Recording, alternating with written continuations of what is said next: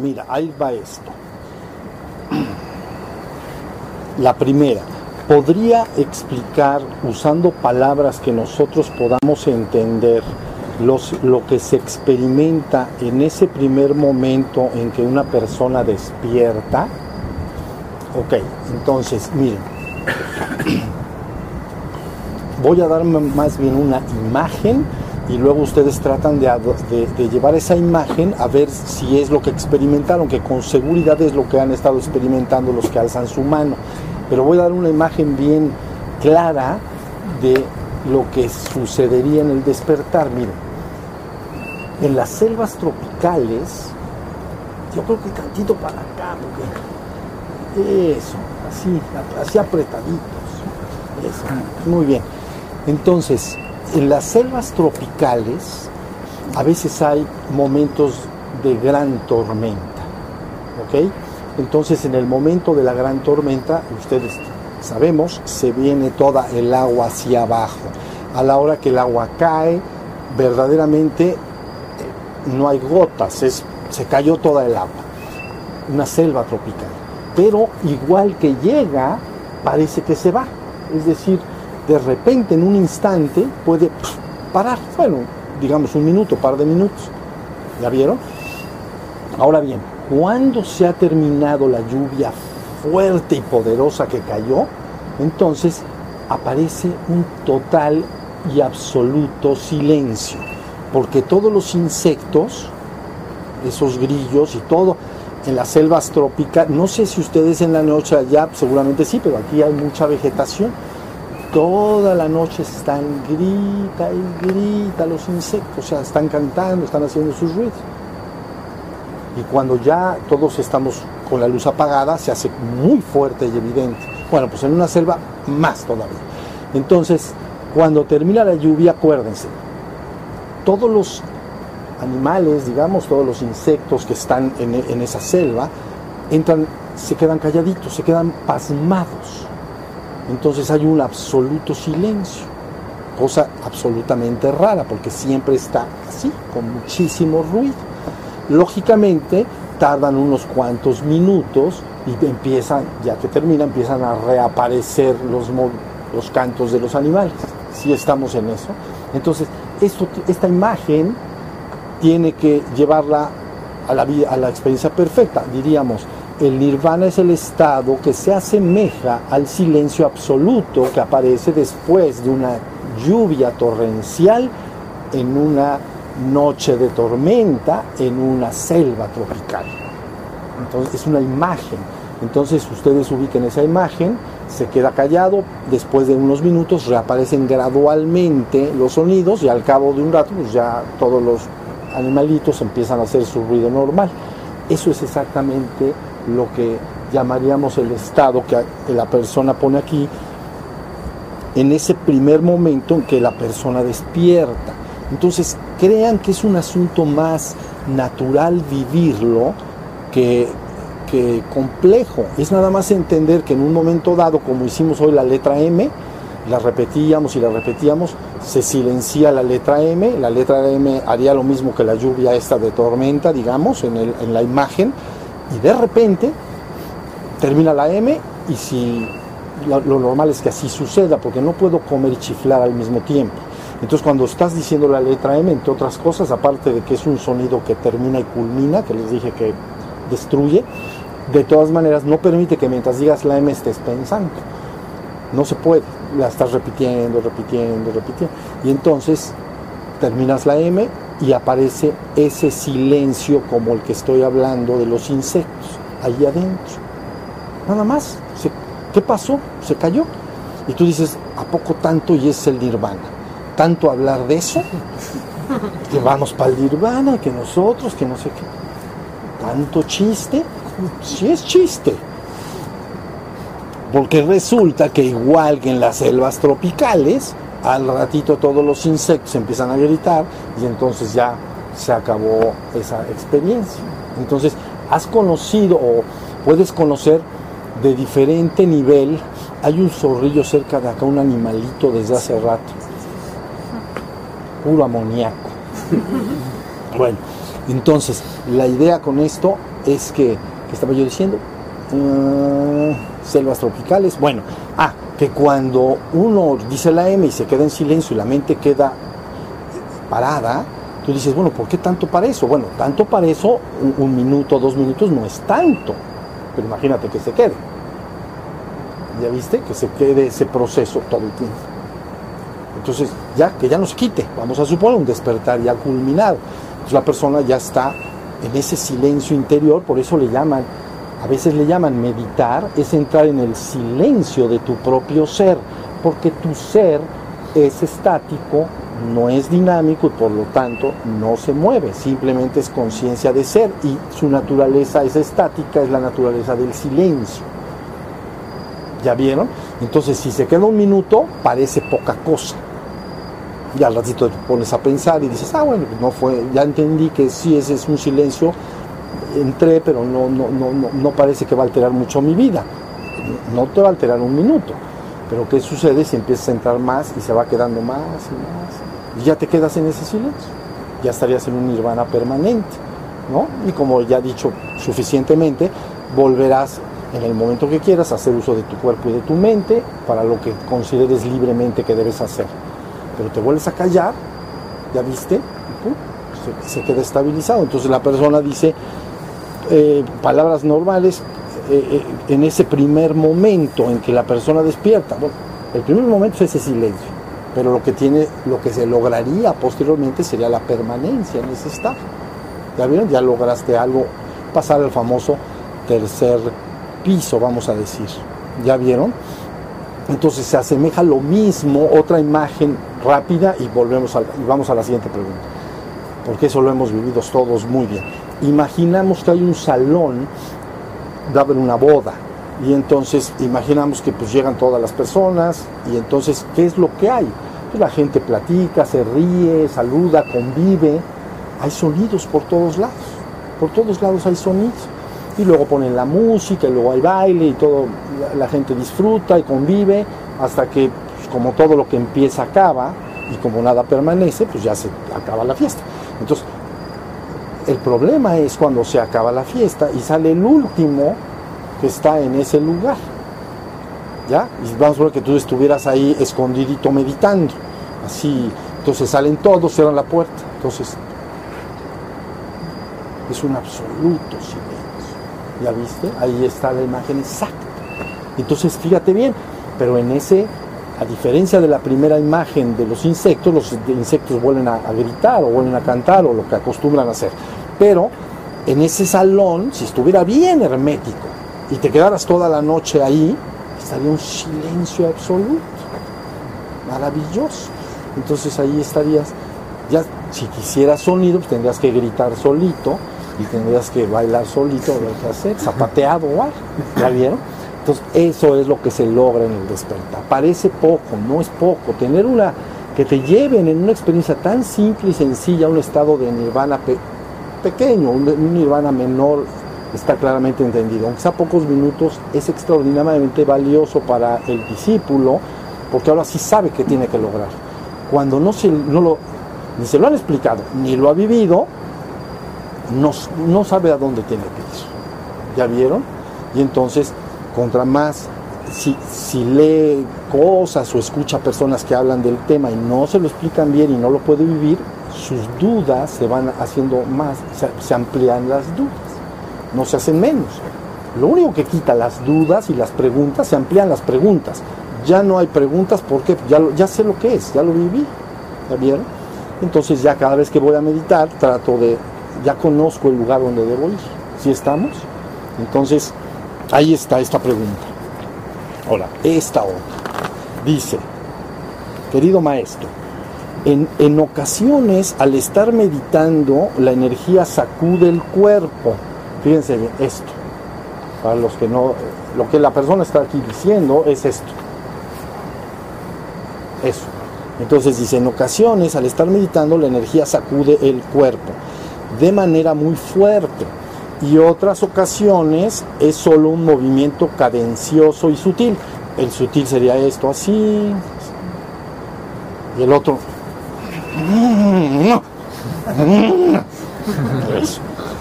Entonces, más o menos, para que vean cómo se va a empezar a levantar. Te vas a salir por la ventana. No, no es cierto, no se van a salir por la porque la van a cerrar con llave. No me salgo por la ventana, yo la cierro. Bueno, no, no les va a pasar nada. Dice, en cualquiera de los casos es conveniente dejar, es una pregunta, en cualquiera de los casos es conveniente dejar que la energía se manifieste sin poner resistencia, pregunta, y luego dice, a veces me pone a realizar movimientos como si fuera tai chi o yoga. Ese sería esto.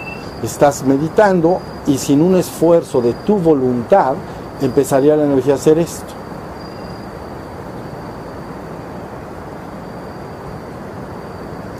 Solito. En el momento que quieras lo interrumpes y ya, pero lo empieza a hacer. ¿no? Y de repente empieza a hacer algunas posturas de yoga, que es lo que está diciendo la persona. A veces lleva la cabeza aquí contra el piso y te hace, ¿cómo se dice? Bolita, así. Y a veces si va para atrás conviene ponerse en una pared, ¿entienden? Porque si no hay pared, ahí nos vemos. fantástico. ¿Ya vieron? Entonces quiere decir que la energía de la madre está, está, está trabajando. Resultado de las prácticas psicofísicas, ¿ya vieron? Este, la parte de la creación del cuerpo de luz, ¿no? Recuerden en la toltequidad que mencionamos, nada más como un comentario, la creación del cuerpo de luz culmina en un estado que llamamos, que se llama en la toltequidad, Tlahuizcalpantecutli, ¿no? Es náhuatl, lógico, Tlahuizcalpantecutli. Eso en español quiere decir el señor de la casa del alba. Es decir, el señor que vive, o sea, el señor de la casa del alba, del amanecer. No, y está asociado objetivamente con la estrella de Venus, ¿no? que se relaciona con Quetzalcoatl, vamos a decir. Entonces cada ser humano se tiene que convertir en un Tlahuizcalpantecutli, en un, el señor de la casa del alba. Figurativamente sería aquel que se ha convertido en morada de la luz. Es decir, ahora tú, tu cuerpo, es una casa donde habita la luz. ¿Ya vieron? Y de donde, de donde radia la luz y has logrado el estado máximo de la toltequidad, un Tlahuizcalpantecutli bien culminado. Luego viene a Momaki, pero esa es la transfiguración del cuerpo en luz, ¿sí se entiende? Es otra práctica de la toltequidad que en todas las tradiciones importantes del mundo se conoce. Este cuerpo parece muy duro, pero francamente no lo es tanto. Entonces, derivado del proceso de fuego, su resultado último y final no es nada fácil lograrlo, sería lo que llaman el levantamiento del cuerpo o ascensión corporal. Quiere decir que el cuerpo es transfigurado en luz. Esa imagen está bien por la tradición que conocen seguramente mejor acá, la ascensión eh, en, Betania, ¿no? en la colina de Betania de Jesús. ¿no? Cuando desciende una nube, lo toma y lo desaparece de la vista de todos. Entonces el cuerpo ha sido transfigurado en luz. ¿Ya vieron? Porque toda la Shakti toda la energía, toda la energía de la Shakti o de la existencia es la misma. Lo único es que se estratifica en niveles de densidad. En realidad son siete, por eso el, siete es importante. Siete niveles de densidad. De menos denso a más denso, siete niveles. La imagen que deben de tener ustedes es el agua, bueno, el H2O, o cómo le llamamos, sí, el, ah, el agua. El agua puede estar agua sólida, llamamos hielo, agua líquida, que es lo que nosotros llamamos agua, y agua gaseosa, ¿no? Que entonces está en el aire, pues, ya se hizo vapor, pero es la misma agua, es, es H2O, pues, ¿ya se entendió? Esos son niveles de densidad, para que entiendan a qué me estoy tratando de referir, ¿ya vieron? Entonces en la existencia hay siete niveles de densidad que componen la existencia. Por eso el hombre participa de estos siete niveles y tiene siete cuerpos, del, siete cuerpos. Porque está aquí hay, bueno, siete cuerpos y está aquí físicamente. Que si pierde este, pues ya está en seis. Y si el otro, pues ya está en cinco. Y ahí nos vamos.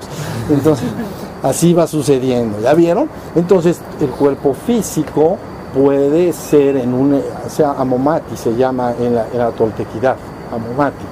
La, la penetración poderosa de los fuegos cósmicos, que esencialmente son dos. Un fuego cósmico que sube de arriba, de abajo hacia arriba, que le llamamos energía de la madre, y es lo que ustedes conocen como tantra y todo. Entonces esta energía de la madre debe de subir.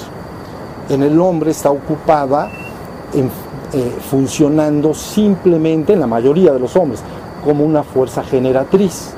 Genera el universo porque tienes hijos, ¿ya viste? Entonces una, la energía de la madre se llama de la madre porque es como las madres que paren a sus hijos.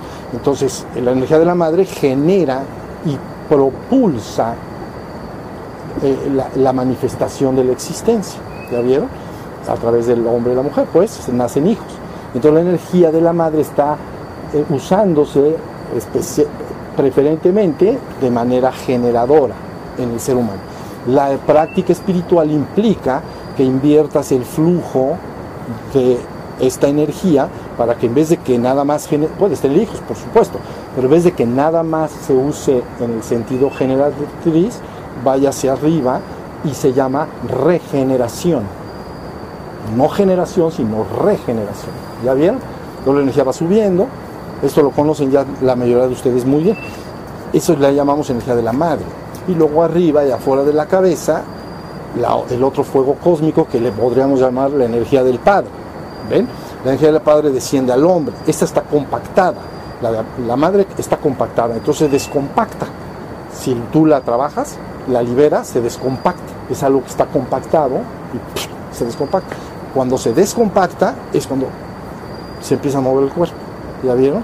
Entonces empieza a ser así la persona y al rato esa energía quiere penetrar y hacer el cuerpo dúctil. ¿Sí me entendiste? Algo parecido a una esponja, una esponja de baño con las que nos podemos bañar. Si la dejamos seca, seca, seca, seca, se queda rígida, ¿no? Pero si la quiero maleable, pues nada más la tengo que meter en agua. La meto en agua y entonces recupera esa sensación de elasticidad. Bueno, pues digamos que lo, este fuego ascendente penetra y empieza a hacer el cuerpo dúctil. Entonces empieza a penetrar por todo el sistema de canales energéticos y ya conocemos todo eso de los chakras, etcétera, y empieza a hacer el cuerpo dúctil. Pero en su camino ascendente, que es lo que la persona está preguntando, la, energía se muere. ¿no? Entonces, si eso sucede, el, el consejo es tú flojito y cooperando. ¿Vale? Si se mueve, te mueves junto con la energía. Si no se mueve, en cualquier momento se deja de mover. No crean que es una fuerza que te aviente contra la pared allá oye, pues, ¿qué, ondas? Vamos más despacio. No es eso. Es una energía como esta, que en cualquier momento yo la puedo detener con mi voluntad. Es una energía pero al principio parece extraño, por eso lo comento, parece extraño porque la persona dice, siempre que mi cuerpo se ha movido, ha sido por dos cosas, por mi voluntad o por alguna especie de, como de tic, bueno, como de, como que, algo así como automático, pero sabemos que el cuerpo lo movemos con voluntad, ¿ya vieron? Entonces que se mueva algo al principio resulta un tanto extraño, pero es, es una bendición, créanlo, es una bendición. Entonces se mueve y hace lo que está diciendo la persona Y ya es un fuego cósmico, ¿entienden? Hay que tener cuidado y seguir bien la enseñanza. Y luego la otra energía que desciende le llamamos del Padre. Esa está descompactada. Esta está compactada y la otra está descompactada. Entonces en su descenso también, también puede dar unos rayazos buenos, la verdad. Pero, pero vamos a decir que es, ah, es lo que en el cristianismo llamarían bautismo con fuego. ¿Ya vieron? Le llaman bautizado con fuego. ¿No? Yo bautizo con agua, pero el que viene detrás de mí bautiza con fuego y espíritu. Entonces es el descenso del fuego, ¿no? A veces le llaman del fuego del espíritu, santo, porque ¿de dónde viene ese fuego? Viene del santo de los santos, viene del santísimo, del Padre, pues, ¿no? Arriba de afuera de la cabeza. Entonces si desciende esa energía le llaman santo de los santos o el santísimo. No hay más santo. Entonces el santo de los santos, el santísimo. La energía que desciende, pues es santa. Entonces por eso llaman, es como un espíritu santo, como un soplo de energía que viene al hombre. ¿Ya bien? Esa es la idea. Esas dos energías las tienes que tener a fuerza. Si la de arriba se corta, entonces caerías como un títere si le cortan los hilos. ¿Ya vieron? Pero la tenemos, todos la tenemos bien estable. A veces le llaman conectado con hebra de plata, le llaman nombres parecidos, ¿no? Eh, no hebra de oro, cordón de plata y esos nombres hacia arriba, ¿ya vieron? Entonces viene la energía para abajo. Todo el trabajo espiritual radica en el ascenso gradual de la energía de la madre y en el descenso gradual de la energía del padre. Entrando al cuerpo, se empiezan a fusionar entre sí, se llaman las polaridades, digamos, y empieza una transfiguración de los cuerpos inferiores. Porque yo les dije, bueno, se los puedo decir, eh, yo dijimos cuerpo, mente y espíritu. Son los tres niveles, pero el cuerpo en realidad son dos. Uno que se llama cuerpo burdo, que es este, el más durito, y cuerpo sutil, pero físico. Es por donde fluye el prana y donde están los chakras, pues. ¿no? Entonces su contraparte de los chakras pues, serían los plexos nerviosos. Entonces ahí, eh, aunque decimos cuerpo físico, pero son dos. Cuerpo físico burdo, cuerpo, puerco no. Cuerpo físico sutil, puerco, cuerpo físico sutil. Luego le dijimos mente, pero la verdad también se parte en dos, porque son dos estratos de densidad, uno destinado a vibrar emociones y le llamamos cuerpo emocional, a veces le llaman cuerpo astral, ya han oído ese término, cuerpo astral. Y al otro le llaman cuerpo mental, cuerpo mental concreto. ¿Ya vieron? el cielo del hombre vulgar, vamos a decir, cuando la persona muere, pues va perdiendo los cuerpos de arriba de, abajo hacia arriba. ¿Ya? Entonces, a ver, en el proceso de evolución normal, cada vez que el hombre viene al mundo, desarrolla actividades físicas, emocionales y mentales. Si vibra, fíjense muy bien, si si vibra emociones, por ejemplo, de amor universal hacia todos, de ver genuinamente un amor muy puro, no se puede sostener en el cuerpo emocional, se, se libera del cuerpo emocional y se va al tercer piso. ¿Ya vieron? En el tercer piso hay, abajo hay qué? Físico, emocional y mental. Pues entonces hay tres arriba para lo físico que se transmute, lo emocional que se transmute y lo mental que se transmute de pensamiento concreto abstracto, se transmuta de abajo hacia arriba. ¿Ya vieron cómo está? Está buenísimo. Entonces, toda la idea es que cuando la persona viene al mundo, desarrolla cierta actividad en la conciencia. La conciencia que logra trascender el reino humano va y se acumula y va formando esos tres cuerpos de arriba que en conjunto se llamaría el cuerpo de luz. Si me estoy explicando? Así sencillito. Es algo así, y le llaman, por ejemplo, la túnica sin costuras del Cristo vivo. Entonces, se va creando el cuerpo de luz. Lo que lograste transmutar. Bueno, lo que se logró liberar del estrato de vibración de abajo. Lo que no, se acumula como carmita acumulada y entonces para la próxima se puede usar, porque tienes que tener para la próxima. Y lo que ya se transmutó va construyendo ese cuerpo de luz. Se llama los tesoros que el Señor tiene guardados para ti en los cielos, porque lo que se ha transmutado ha cambiado para siempre. ¿Ya vieron? Eso es bien importante. Por eso en la enseñanza esotérica sobre todo se dice, aquello que tú matas, que muere pues, renace. Aquello que muere renace. Pero aquello que transmutas ha cambiado para siempre.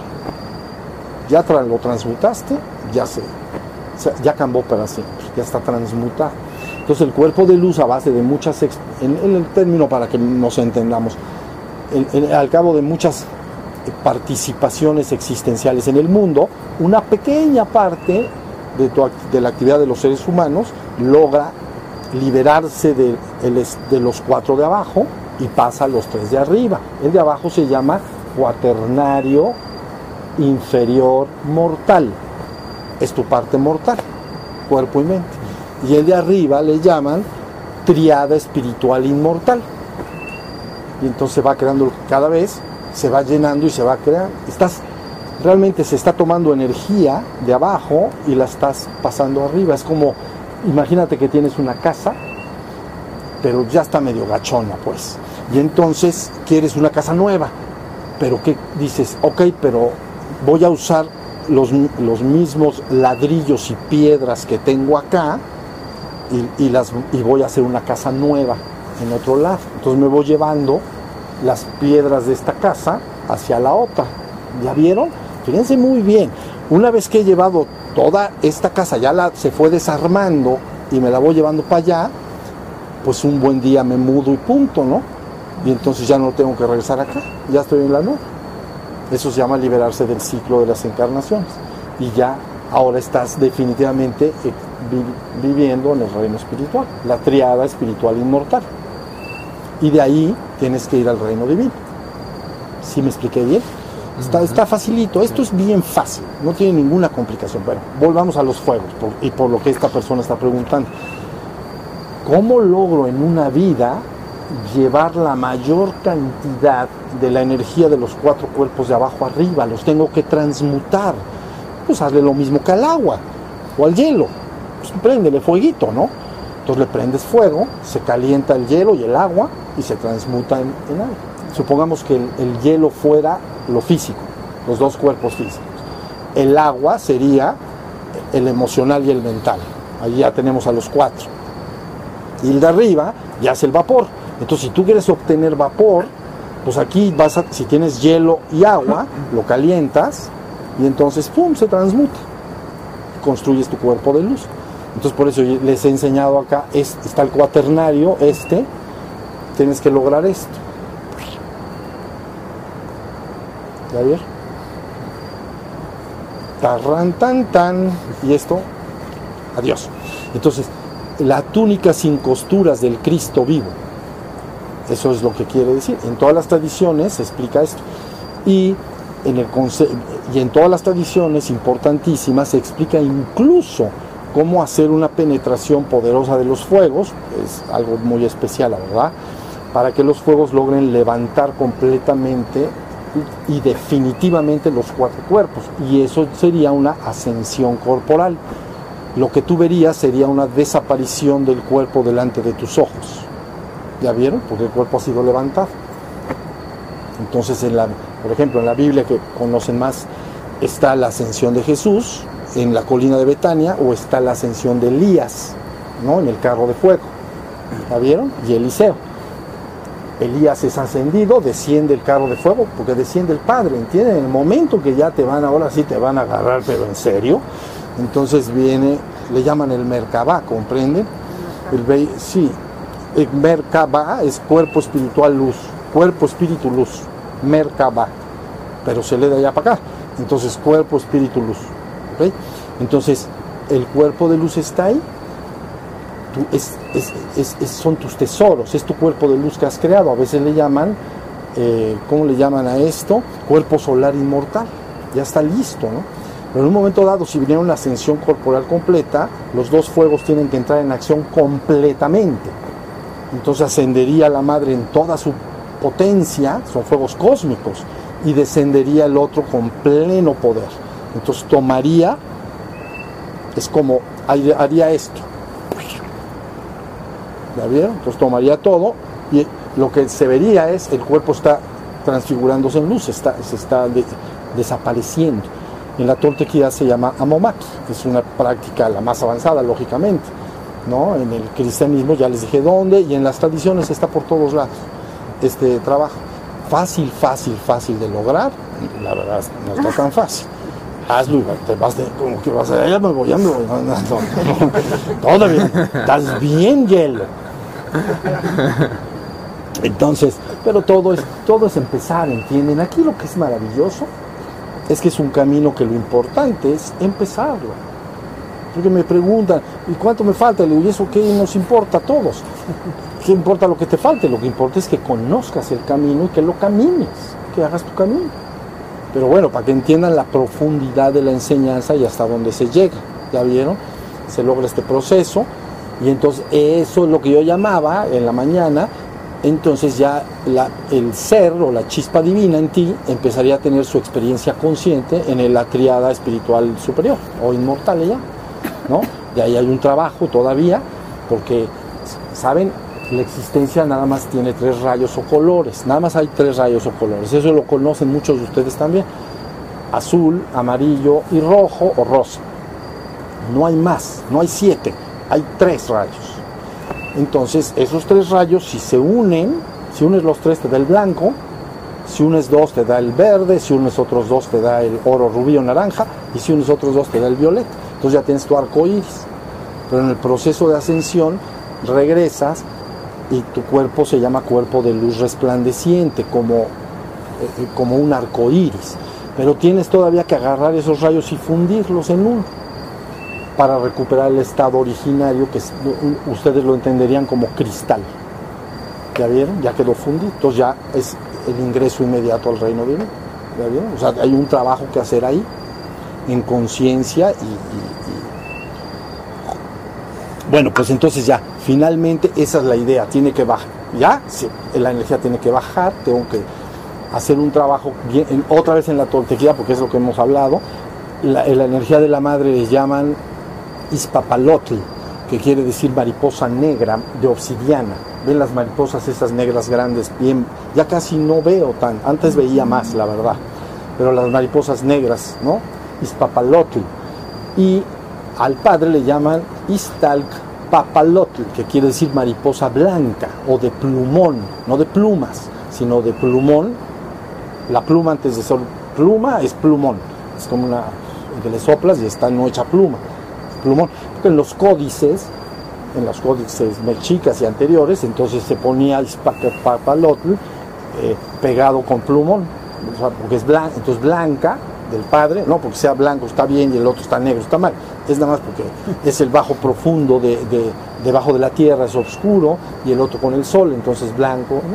Entonces esas dos, eh, esas dos mariposas tienen que una subir, la otra tiene que bajar con tecnología de la que platiqué ayer, hasta que finalmente se unan y nace una nueva mariposa que se llama mariposa de fuego, ¿no?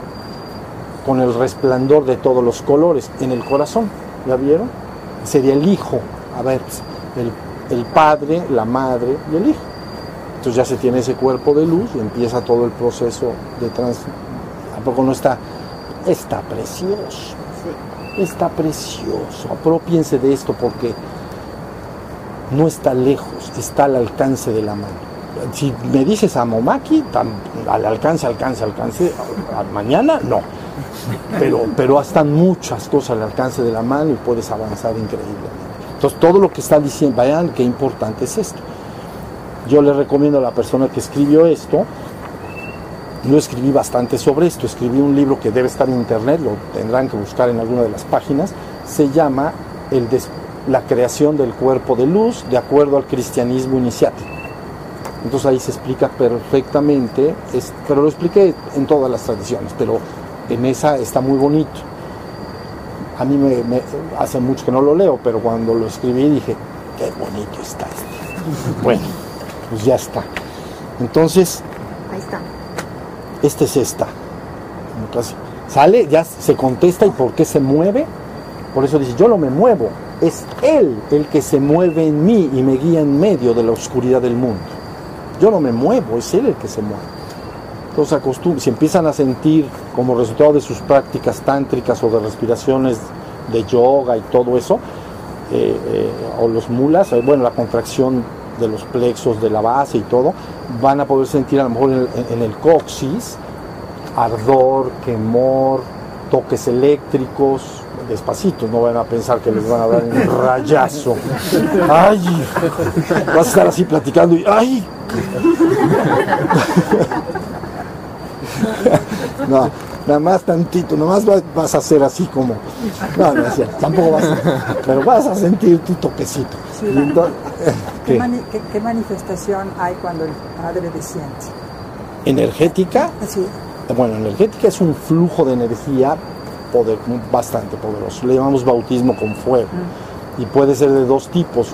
Uno que le llamaríamos sistema de chorro. Chorro es literalmente como si abres la llave del agua, pero es fuerte. Aunque esté descompactada, que dije que está descompactada, es muy fuerte. Puede sacudirte mucho como... Yo dejé reportado como un muñeco de trapo, ¿entiendes? Entonces un bautizo nos agüita tantito, ¿no? A ver aquí en su frente le echamos agua, ¿eh? Y el otro sistema de disparo, vamos a decir. Entonces penetra y es... Pero eso lo tenemos que vivir, eso no se preocupen. Cuando se den cuenta ya les pasó y entonces ya ni para quejarse. Ya, ya, este, ya sucede, ¿sale? Ponte, eso está listo para hacer el trabajo. Este, es poderoso, lo que estoy diciendo es bien poderoso. Bueno, dice, maestro, ah, este es el problema de la famosa palabra alma, pero dice, alma es lo mismo que espíritu y ambos, alma y espíritu, son lo mismo que ser. ¿Ya vieron? Como somos educados, fuimos educados pues en la tradición cristiana católica, sobre todo acá en México, bueno, el alma es universal del concepto cristiano, vamos, católico, ¿no? De la iglesia de la montaña del vaticinio, ¿no? Del Vaticano. Entonces, ahí nace el concepto del alma. Pero bueno, primero, ¿el ser y espíritu es lo mismo? Sí. ¿El ser o espíritu se puede perfeccionar? No. Es perfecto en sí mismo y es uno con la fuente divina. Punto. Entonces tu, verdadero ser y tu verdadero espíritu no es perfectible, es perfecto, uno con la fuente divina. ¿Ya? Pero el concepto de alma, que es, complicado porque en, la tradición que conocemos un poco más, el alma puede ganarse o puede perderse. ¿Ya bien? o te vas para arriba o te vas para abajo. Entonces, eso es un concepto que nace en las religiones dualistas. ¿Ya vieron? Hay religiones dualistas, dualistas mitigadas y monistas. Entonces las monistas no conciben este concepto de bien, mal, etc. Pero bueno, el alma yo lo definiría más como la psique del ser humano, literalmente prácticamente la mente y las emociones del hombre, si se ajusta poco a poco al espíritu, es redimida, porque se está ajustando a mi verdadera realeza, vamos a decir. Listo. ¿Sí se entendió? Y si el, la mente se ajusta al cuerpo completamente, entonces decimos está ajustada con la parte inferior. Entonces la cosa es que el alma o la psique cada vez se vaya ajustando más a yo. A ver, si dijéramos la afirmación, en vez de decir yo soy el cuerpo, dirías yo soy el cero espíritu. Entonces, esa, esa alma o esa mente se está ajustando a yo soy el cero espíritu. Es eterno, inmutable e inmortal. Yo soy el ser que es. Nunca ha nacido ni está sujeto a corrupción y eso es lo que yo soy.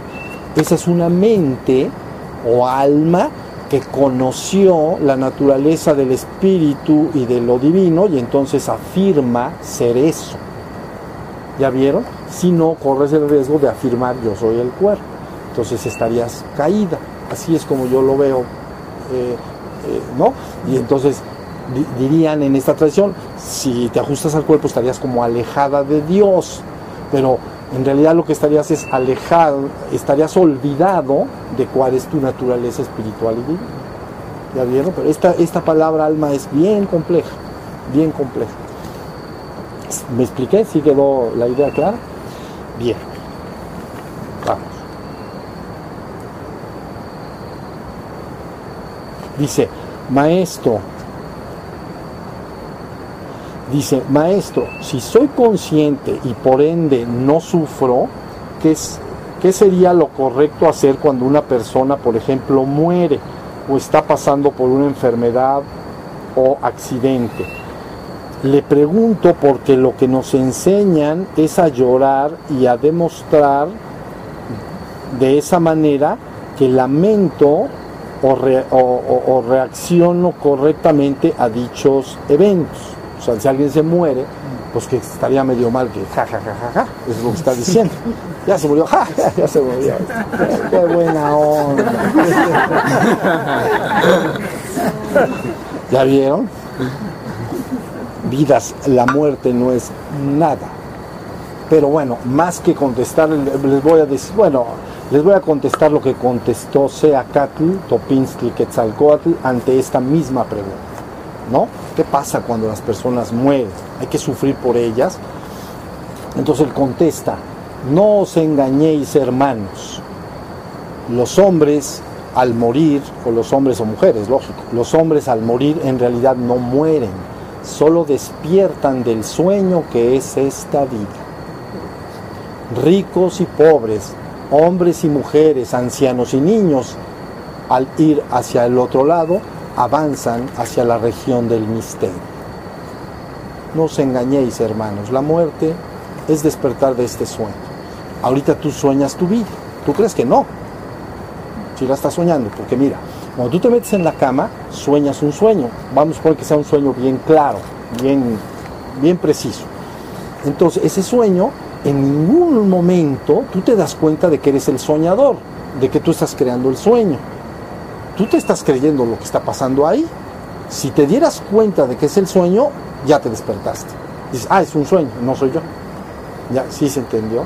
Bueno, pues esta vida se puede asemejar un poco a un sueño, en el que tú construyes tu vida, haces familia, haces tus logros, en fin, eh, te desarrollas como te gusta, te diviertes, lo que sea. Viene de tus predisposiciones energéticas, esas que les platiqué, esas son las que te empujan a, en esta vida a hacer lo que haces. ¿Ya se entendió? Pero esencialmente es como un sueño. Entonces, la persona dice aquí, eh, eh, tengo que llorar porque se murió la persona, ¿no? Yo en honor la verdad, el sufrimiento está acá, ¿Ya vieron? Entonces, el sufrimiento está en este mundo. Cuando las personas, marchan, en realidad no hay que preocuparse de, ellas, en lo absoluto. ¿Ya? Pero, o sea, no hay razones para llorar, es lo que quiero decir. Y no hay razones por qué sentirse mal. Es un paso a una región mucho más liberada que esta. Mucho más libre que esta. ¿Sale?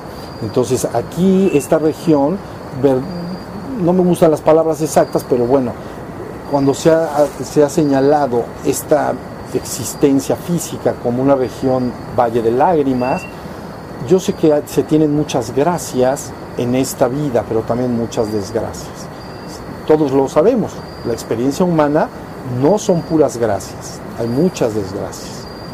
No, hay no eso, todos son venturas, hay muchas desventuras, ¿sí se entiende? Hay placeres, por supuesto, pero hay dolores. Entonces, esta es una región, pues es la más sabrosona, como dicen por ahí. Aquí es para templarte, ¿me entiendes? Como cuando metes el fierro caliente al agua y para que te temples, más o menos. Es, aquí te vienes a templar y allá pues a gozarla entre los angelitos y angelitas que me estabas preguntando. ¿Sale? Entonces, ahí, ahí está la idea. sería muy feo ponerse a llorar, pero bueno, a reír pero la verdad no hay ninguna razón para que... No hay ninguna razón. Personalmente mi padre murió hace no mucho, 99 años, estaba llegando a los 100. Yo le decía, aguanta, aguanta, no. Pero no aguantó. que se va. Y entonces, es que parece feo decirlo, pero si tú sentiste algo, algo feo, feo, algo chiquito, chiquito, porque no le pasa nada no le pasa nada. ¿Qué quieren que les diga? Es como estoy, estoy aquí con alguien en una habitación y se pasa para la otra habitación y digo, ¡ah! ¡Qué dolor! Espérate, calmado, se pasó al otro cuarto. Sí, pero yo todavía no puedo pasar. Espérate, tranquilo, te vamos a empujar al rato. Tú también vas para allá, no vais a pensar que no. ¿Ya vieron? No pasó nada, no pasa nada. La muerte es una ilusión de los sentidos. Nuestra naturaleza es eterna e inmutable. No me gusta modelar las creencias de las personas, pero esa es la verdad. Y yo no quiero que lo creas, Yo quiero que avances en tu propio camino y lo corrobores, que tú lo corrobores. No creer, ¿me entiendes? No pasa nada. Bueno, dice,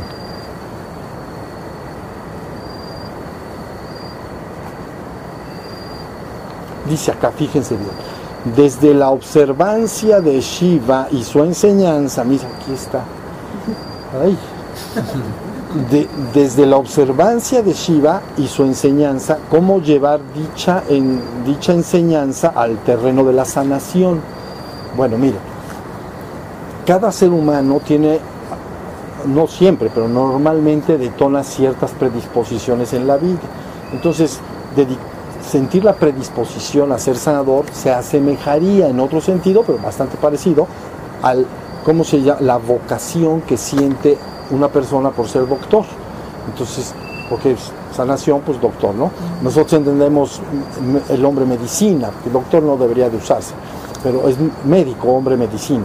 Entonces, el médico siente una vocación por estudiar al cuerpo humano, siente la vocación y siente la vocación de, de sanar a los demás y de hacerse cargo de ellos, vamos a decir.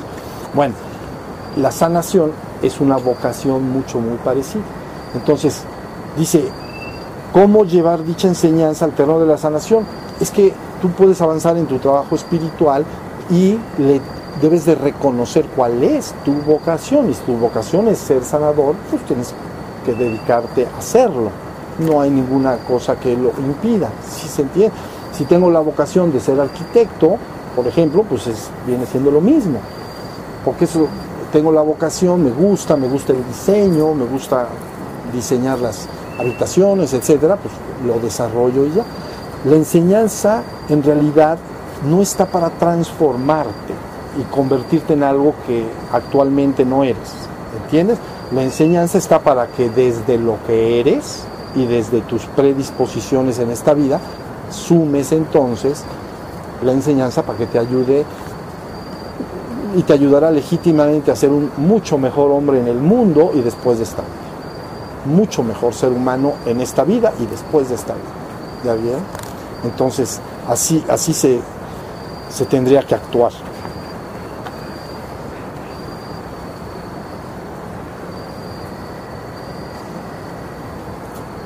Ah, mire, maestro, tenemos que vivir en este plano de existencia. Como me refiero si puede me, refiero si puede explicar la palabra digno porque ven que he dicho vivir con dignidad. Bueno ahorita voy ahí.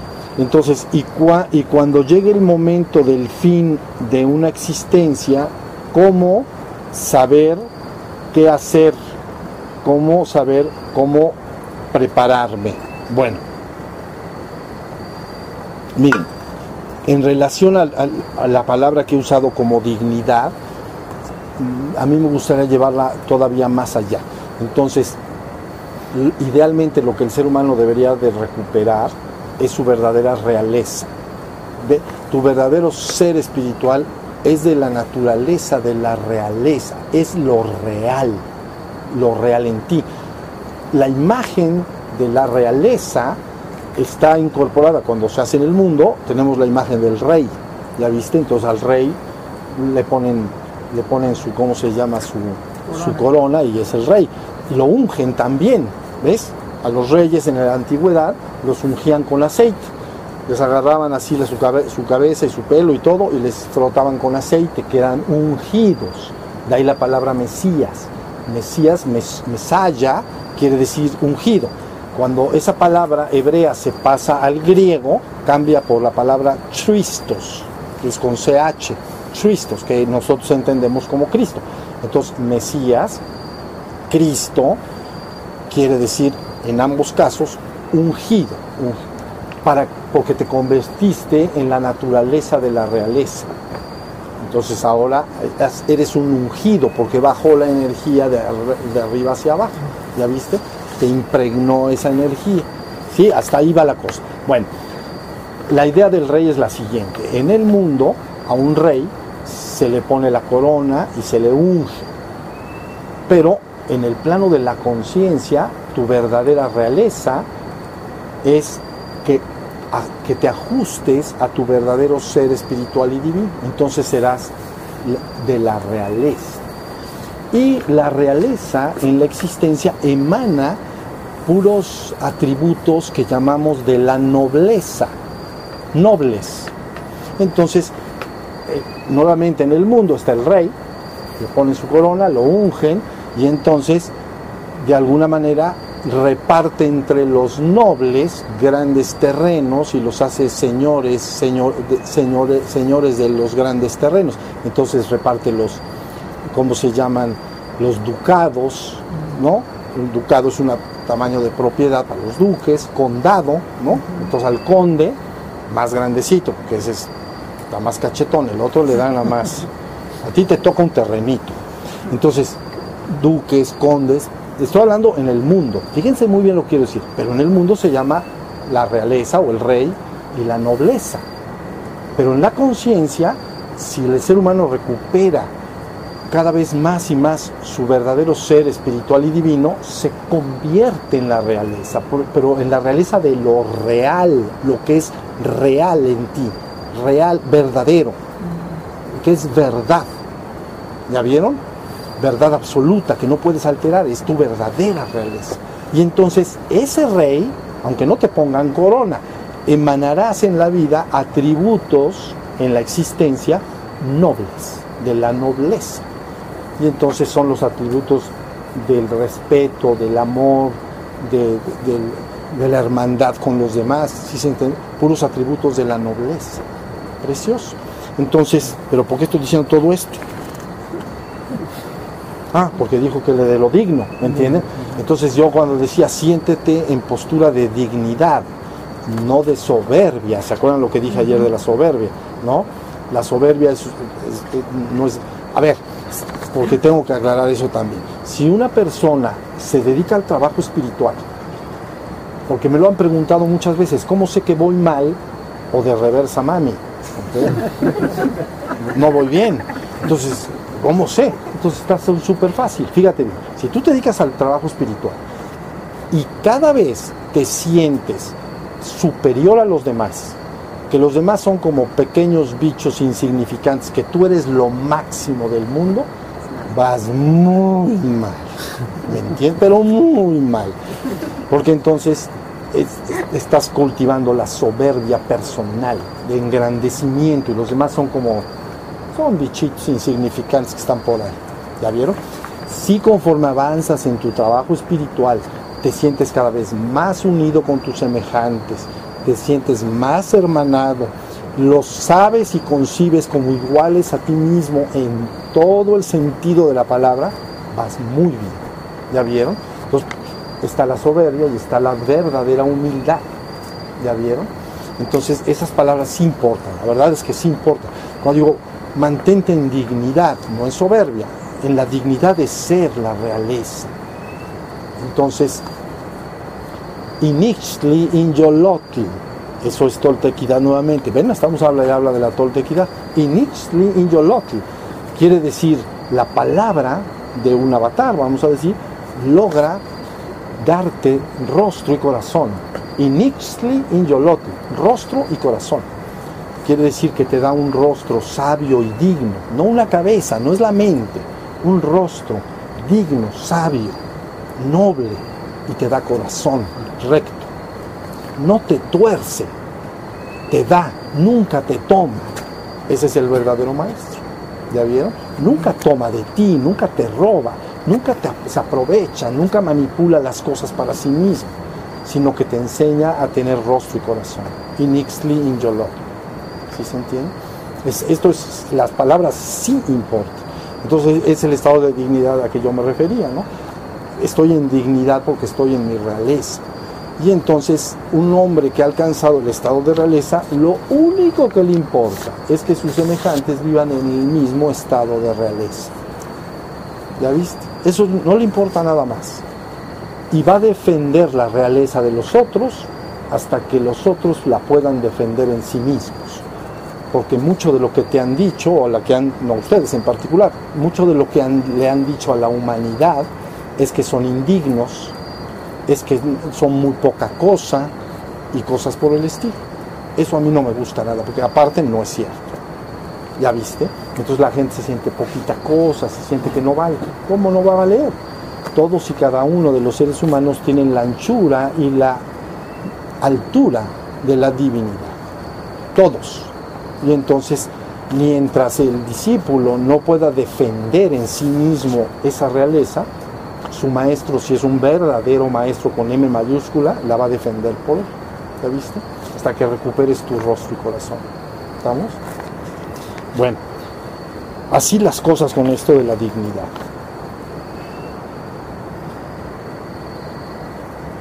Mm.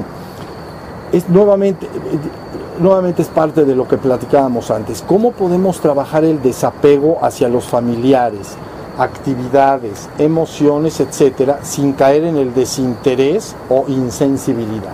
Esto más o menos lo que está diciendo. O me interesa totalmente y me apego, o ya me vale. Eso ya me vale. ¿Ya viste?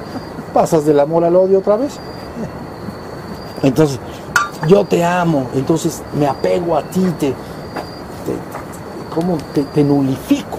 O sea, me apropio de ti como si fuera un objeto en la relación de las personas, que está diciendo familiares, etc. Me apropio de la persona y francamente la nulifico como individuo, no la dejo libre, no la dejo decidir por sí misma. ¿Ya viste? Pero está diciendo la persona, no, porque así o de plano, bueno, pues ya no te agarro así, pero ya me vale que te pase lo que te pase y te vas por donde puedes. Entonces, pues no, no, no, no va. ¿Saben qué? ¿Por qué no decir voy a apreciar a esa persona, amarla y respetarla sin apegarme a ella? Que lo que aquello que tú te apegas terminas destruyendo. ¿Sí se entiende? Es como mayugar un jitomate. Entonces, si tú lo ves, y, lo tienes ahí, no le pasa nada, pero si empiezas a mayugarlo, pues al rato parece, parece tortilla roja, pero ya la mayugaste. Eso es lo que puedes terminar haciendo un ser humano con sus semejantes. Créanlo, créanlo. Mandando energía mental que se asemejaría, si lo vieran, como energía muy envolvente, muy literalmente lo que llamaríamos un pulpo. ¿Ya vieron? para manipular, entonces atrapando a la persona y siempre mandando mensajes mentales de dominio, de control, de sugestión. Si no puedo por, la, por el dominio, entonces te seduzco y si no puedo por la seducción, te amarro de plano, pero yo te controlo. Entonces es el contraste que está diciendo, ¿por qué no mejor lo contrario? El ser nunca va a hacer eso, simplemente va a tener una relación, vas a apreciar, vas a agradecer las relaciones de este tipo, ¿no? Amorosas y todo, y vas a dejar en libertad a la persona esas relaciones persisten por toda la vida. ¿Ya viste? Cuando los hombres se aman, sus relaciones persisten para siempre. Y no solo en esta vida. Bueno, dice, ¿es posible descender de reino? Este dice, ya no, vaya, ya no, ya no quiero ir para arriba, pero tampoco para abajo. ¿Es posible descender de reino? Por ejemplo, podría haber una ¿qué dice? Una, pues algo así como un retroceso al reino mineral o al reino eh, eh, no sé qué tanto espiritual inferior, no sé qué. Mm, no, francamente Más bien deben de ver la existencia y la experiencia en la existencia, sí podríamos compararlo. Mira, hay algo que deben de entender. Hay una ley por ahí, ¿no? De Hermes que llama lo como es arriba es abajo. Es una de las siete principios de la existencia. Como es arriba es abajo y como es abajo es arriba. Entonces, nosotros aquí abajo tenemos escuelas. Y en las escuelas metemos a nuestros pollitos, digamos, a nuestros hijos. Y estos hijos van, tienen que avanzar gradualmente. ¿Ya vieron? Si se atoran, no pasa nada. Reprueban. Quiere decir, vuelven a probar. Ya hacen tercero de secundaria, te vas a ir a prepa. Hacen tus exámenes. No, no pasaste entonces tienes que probar nuevamente. Tienes que reprobar, probar nuevamente tercero de secundaria para que luego pase. Pero finalmente no pasó nada, el niño va a avanzar y va a crecer y va a, seguir adelante. Entonces, eso se llama la línea del tiempo y eso se llama de alguna manera cosmos. Hay una línea del tiempo muy parecido a eso. El niño pasa su primaria, secundaria, preparatoria, licenciatura, maestría y doctorado Pues igualito la conciencia. La conciencia desde el reino mineral, antes hay uno que se llama elemental, pero eso ya, ya para qué vamos a ir hasta allá. Eh, eh, mineral, mineral, vegetal, y luego vamos a llamar animal, humano, y espiritual y divino. Ahí está la cosa. ya lo hemos, creo que lo hemos dicho acá, el, el reino mineral sería, a ver, el reino mineral, ¿qué sería? Preprimaria. Kinder. Kinder, ¿no? Bueno, ¿cuántos son? Eh, Primar, ah, primaria, ah. secundaria, preparatoria.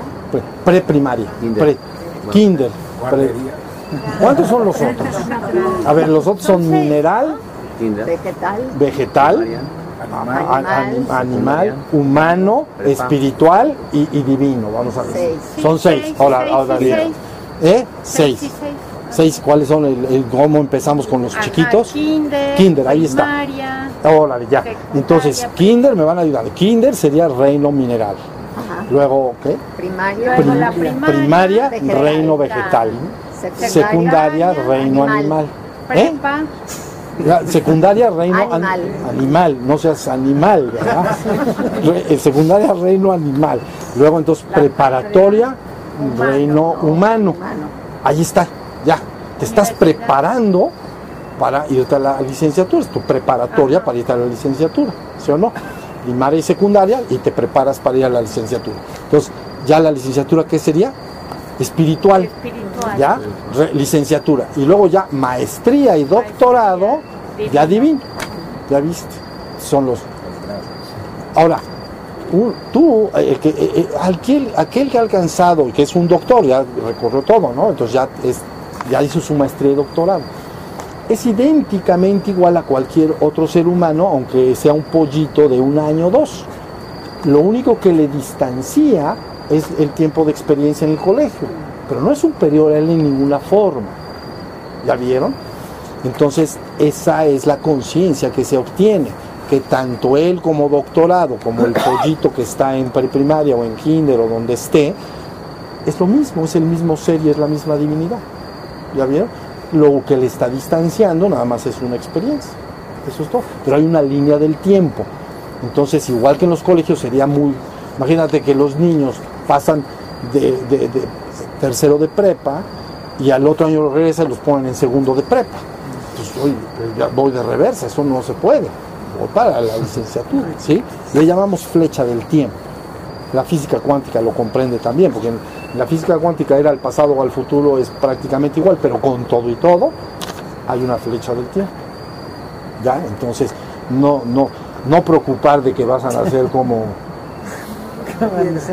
como, flor de un día, de por ahí, porque hay flor de, todavía una flor que dure más tiempo.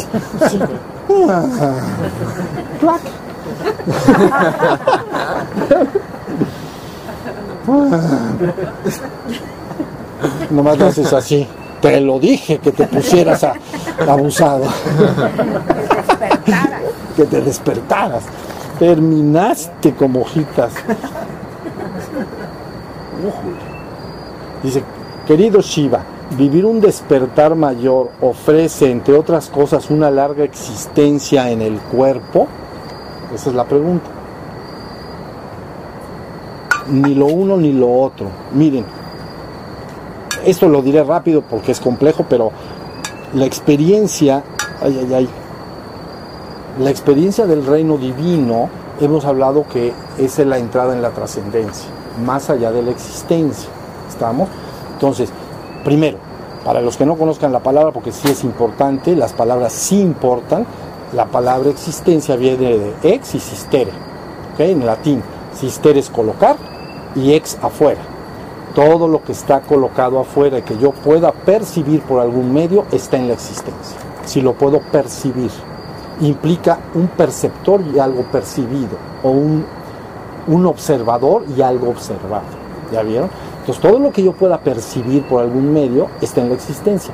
Por ejemplo, su cuerpo está en la existencia, su cuerpo está en la existencia, esta copa está en la existencia, este papel está en la existencia. ¿Y cómo lo sé? Pues porque lo puedo percibir. Por se llama existencia. existere colocar. Está colocado, aquí está, mira, está colocado acá. ¿Y, y dónde está? Está afuera. Y yo lo puedo percibir por algún medio. ¿Ya vieron? Eso es estar en la existencia. Pero resulta que la entrada a la trascendencia está hablando acá un despertar mayor, quiere decir entrar a la, trascendencia. La entrada a la trascendencia es que lo único que entra ahí es la conciencia, lo que llamamos el ser o espíritu. Cuando el ser o espíritu, que es conciencia, está en la existencia, es testigo de todo lo que atestigua, es observador de todo lo que observa. ¿Ya se entendió? Cuando está en la existencia, el, el ser es un testigo, una conciencia que se da cuenta de lo percibido, de lo que observa, como el grillo que está sonando. Tu ser es el que se está dando cuenta de eso. ¿Ya vieron? Pero resulta que lo único que puede irse en conciencia a la conciencia que llamamos absoluta es la tu ser o espíritu que es conciencia. Entonces, esa conciencia, cuando entra a la trascendencia, literalmente el universo desaparece. ¿Ya vieron?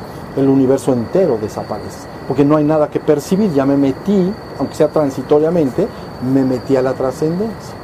Entonces, ¿y qué hay en la trascendencia? Hay pura conciencia.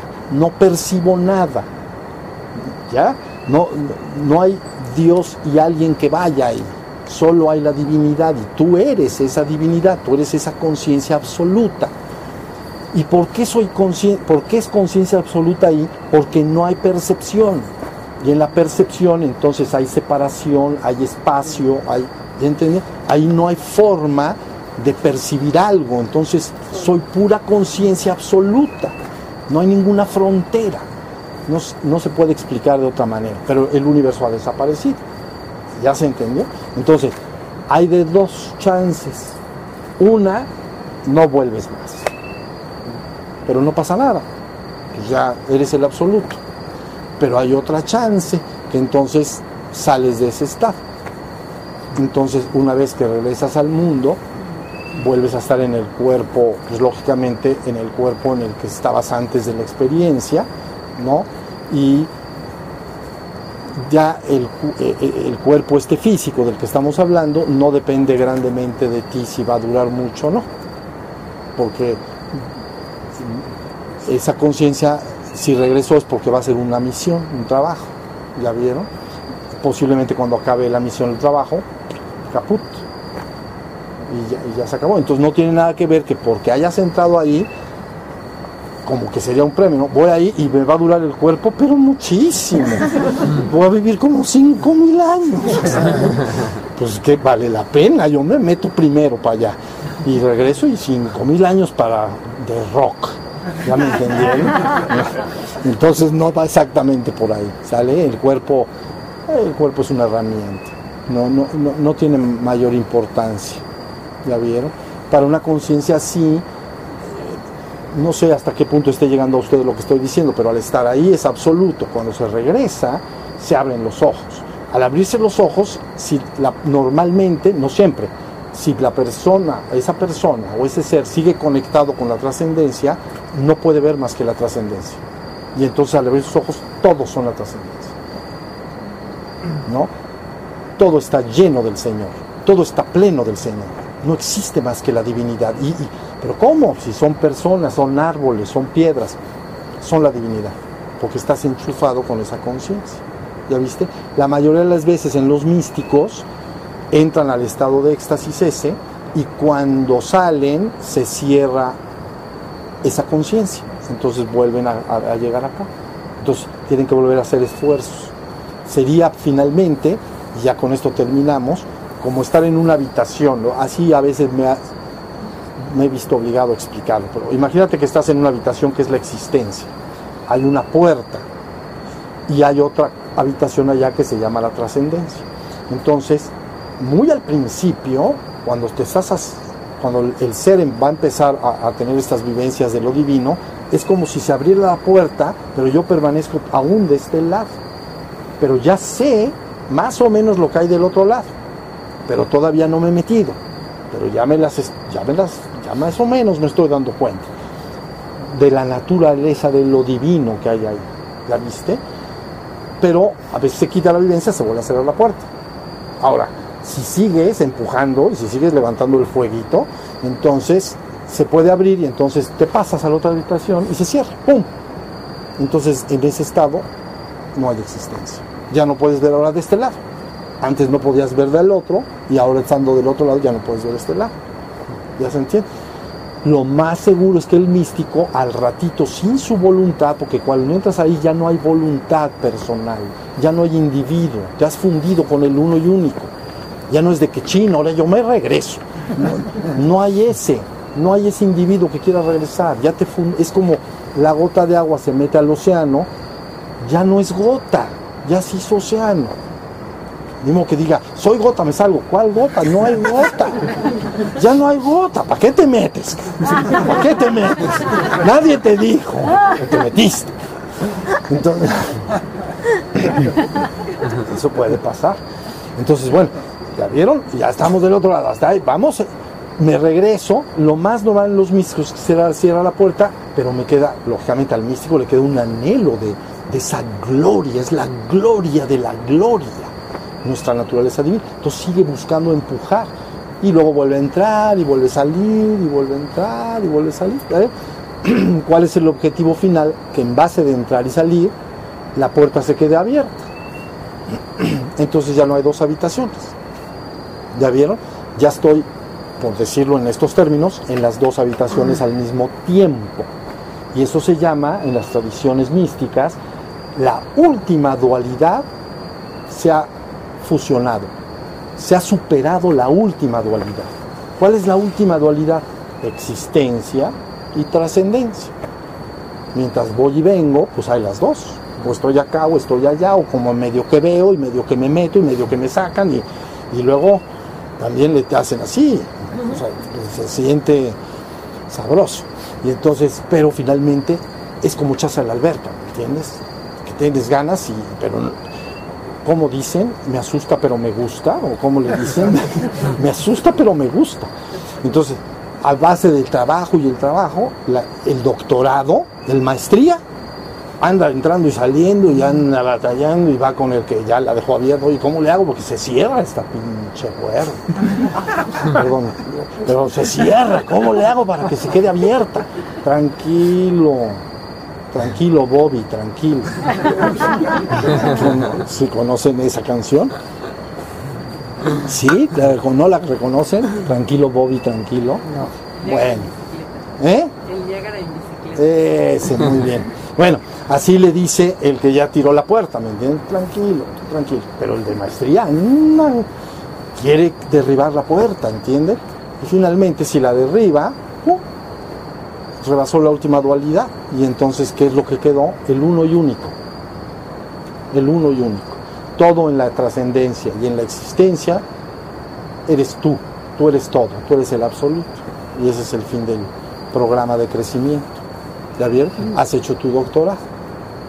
Entonces, eso es lo que sería un avatar que me refería en la mañana, un avatar de alto nivel. ¿Ya vieron? Por eso cuando se habla de avatares, y ahora sí ya debemos terminar, los avatares a veces, nada más para ponerles un nombre, los descensos. Puedes descender de diferentes niveles de conciencia, de esos pisos de tres pisos y del otro, pero todos ya son descensos. Entonces, se les ponen nombres, pero nada más es para poner nombres. Avatares humanos, avatares planetarios, avatares solares, avatares galácticos, avatares cósmicos, entonces ahí tienes la cosa. Entonces que venga, que descienda un avatar depende de la naturaleza, de, qué tipo de avatar es, qué viene a ser, qué tipo de restauración viene a ser. ¿Ya vieron? Si buscas restaurar a toda una humanidad y levantarla, pues es... es, es, que restauraría? ¿Eh? Un avatar de una galaxia que restauraría. Mm, pues eso mismo, a lo mejor dicen voy a, voy a la colonia tal, y, vamos, y los voy a traer conmigo. Eso. Sale, bueno, pues ahora sí, ya con esto tenemos una idea más o menos de lo que estamos haciendo. Trabajar en el despertar, trabajar en los fuegos. nuestro futuro, por decir futuro, es glorioso. Irás de dicha en dicha y de gloria en gloria. Crean lo que les estoy diciendo. Todas las cosas que nos hacían sufrir habrán desaparecido para siempre. Una vez que se rebasa el nivel, el nivel humano la verdad es un nivel fuerte, comprendes, porque ya hay cierto nivel de. Un animal, por ejemplo, sobre, padece, puede padecer dolor y todo, pero no tiene la conciencia que tiene un hombre.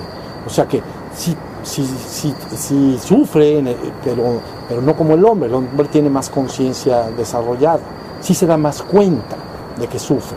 ¿sí El reino animal lo padece, pero no es consciente bien, bien de, lo que, de que lo padece. Entonces la experiencia humana, la verdad, es, es difícil. ¿Ya vieron? Vidas de mi corazón. Bueno, entonces ya terminamos. Muy bien, Entonces descansamos y mañana volvemos a estar juntos. Muchas gracias.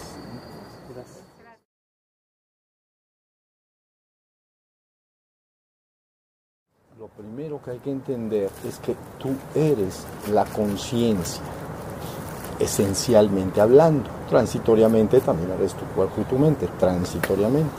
Pero esencialmente eres la conciencia. Entonces la sensación o la conciencia que informa el cuerpo, tú tendrías que decir, el cuerpo si hablara diría, yo siento, yo siento. Yo siento frío, yo siento calor, yo siento hambre, siento sed, cansancio, etc. Yo siento. La mente diría yo pienso o yo siento, pero emociones, no sensaciones. Esas las tiene el cuerpo. La emoción es de la mente. Entonces yo siento alegría, siento tristeza, siento felicidad, siento soledad, siento, siento emociones. Y yo pienso, yo pienso, tengo ideas, pienso de manera verbal, ¿no? Verbal es como así estoy haciendo, pero adentro de la cabeza, verbalmente, como si platico, pero también pienso figurativamente, que son las imágenes, que llamamos imaginación. ¿Ya vieron? Entonces el cuerpo, otra vez, yo siento, la mente yo pienso o siento emociones, pero cuando vas a la región de la conciencia, esa conciencia si dijera algo, diría, yo soy, yo soy simplemente yo soy. No dice algo, soy, soy eso, soy esa propia conciencia. ¿Ya vieron? Entonces el recorrido para descubrir lo que eres, los seres humanos para descubrir lo que son esencialmente hablando, aparte de que ya insisto, transitoriamente somos el cuerpo y la mente, transitoriamente, pero esencialmente somos esa conciencia. Entonces la utilizamos hoy de manera sencilla y simple y dijimos, la conciencia es como una luz que ilumina aquello sobre lo cual se aplica. Es como una linterna. Entonces, si entro en una habitación con una linterna, está oscuro, no veo nada, no hay conciencia. Pero si prendo la linterna, apunto, ya vieron, y puedo, si prendo la luz, veo todo. Pero si prendo una linterna, puedo concentrar la luz como un acto de atención a un lugar, a otro lugar. ¿Ya bien? Entonces la atención es, la conciencia es como una luz, pero empiezo a buscar afuera y entonces es lo que estuvimos haciendo. Estoy atento de afuera, estoy atento de los pájaros, de los sonidos, temperatura, etc. Bien, luego entonces la propia conciencia va a buscar a sí misma, ¿no? A buscar lógicamente a ti mismo, tienes que buscarte dentro de ti mismo. Pero el recorrido que podrías hacer afuera, luego te vas a tu cuerpo y estás atento de tu cuerpo. Ahorita esto voy a explicarlo un poquito más. Luego ya estoy en mi cuerpo y estoy consciente de mi cuerpo. Me doy cuenta de que está el cuerpo. Bien, pero luego me meto adentro y al estar más adentro, entonces también soy consciente de que adentro está mi mente hay pensamientos, emociones, lo que acabo de decir. ¿Ya vieron? Eso es lo que te vas a encontrar. Todos no lo vamos a encontrar así. Y luego la propia conciencia, en un esfuerzo último, digamos, a veces no puede, ser forzado.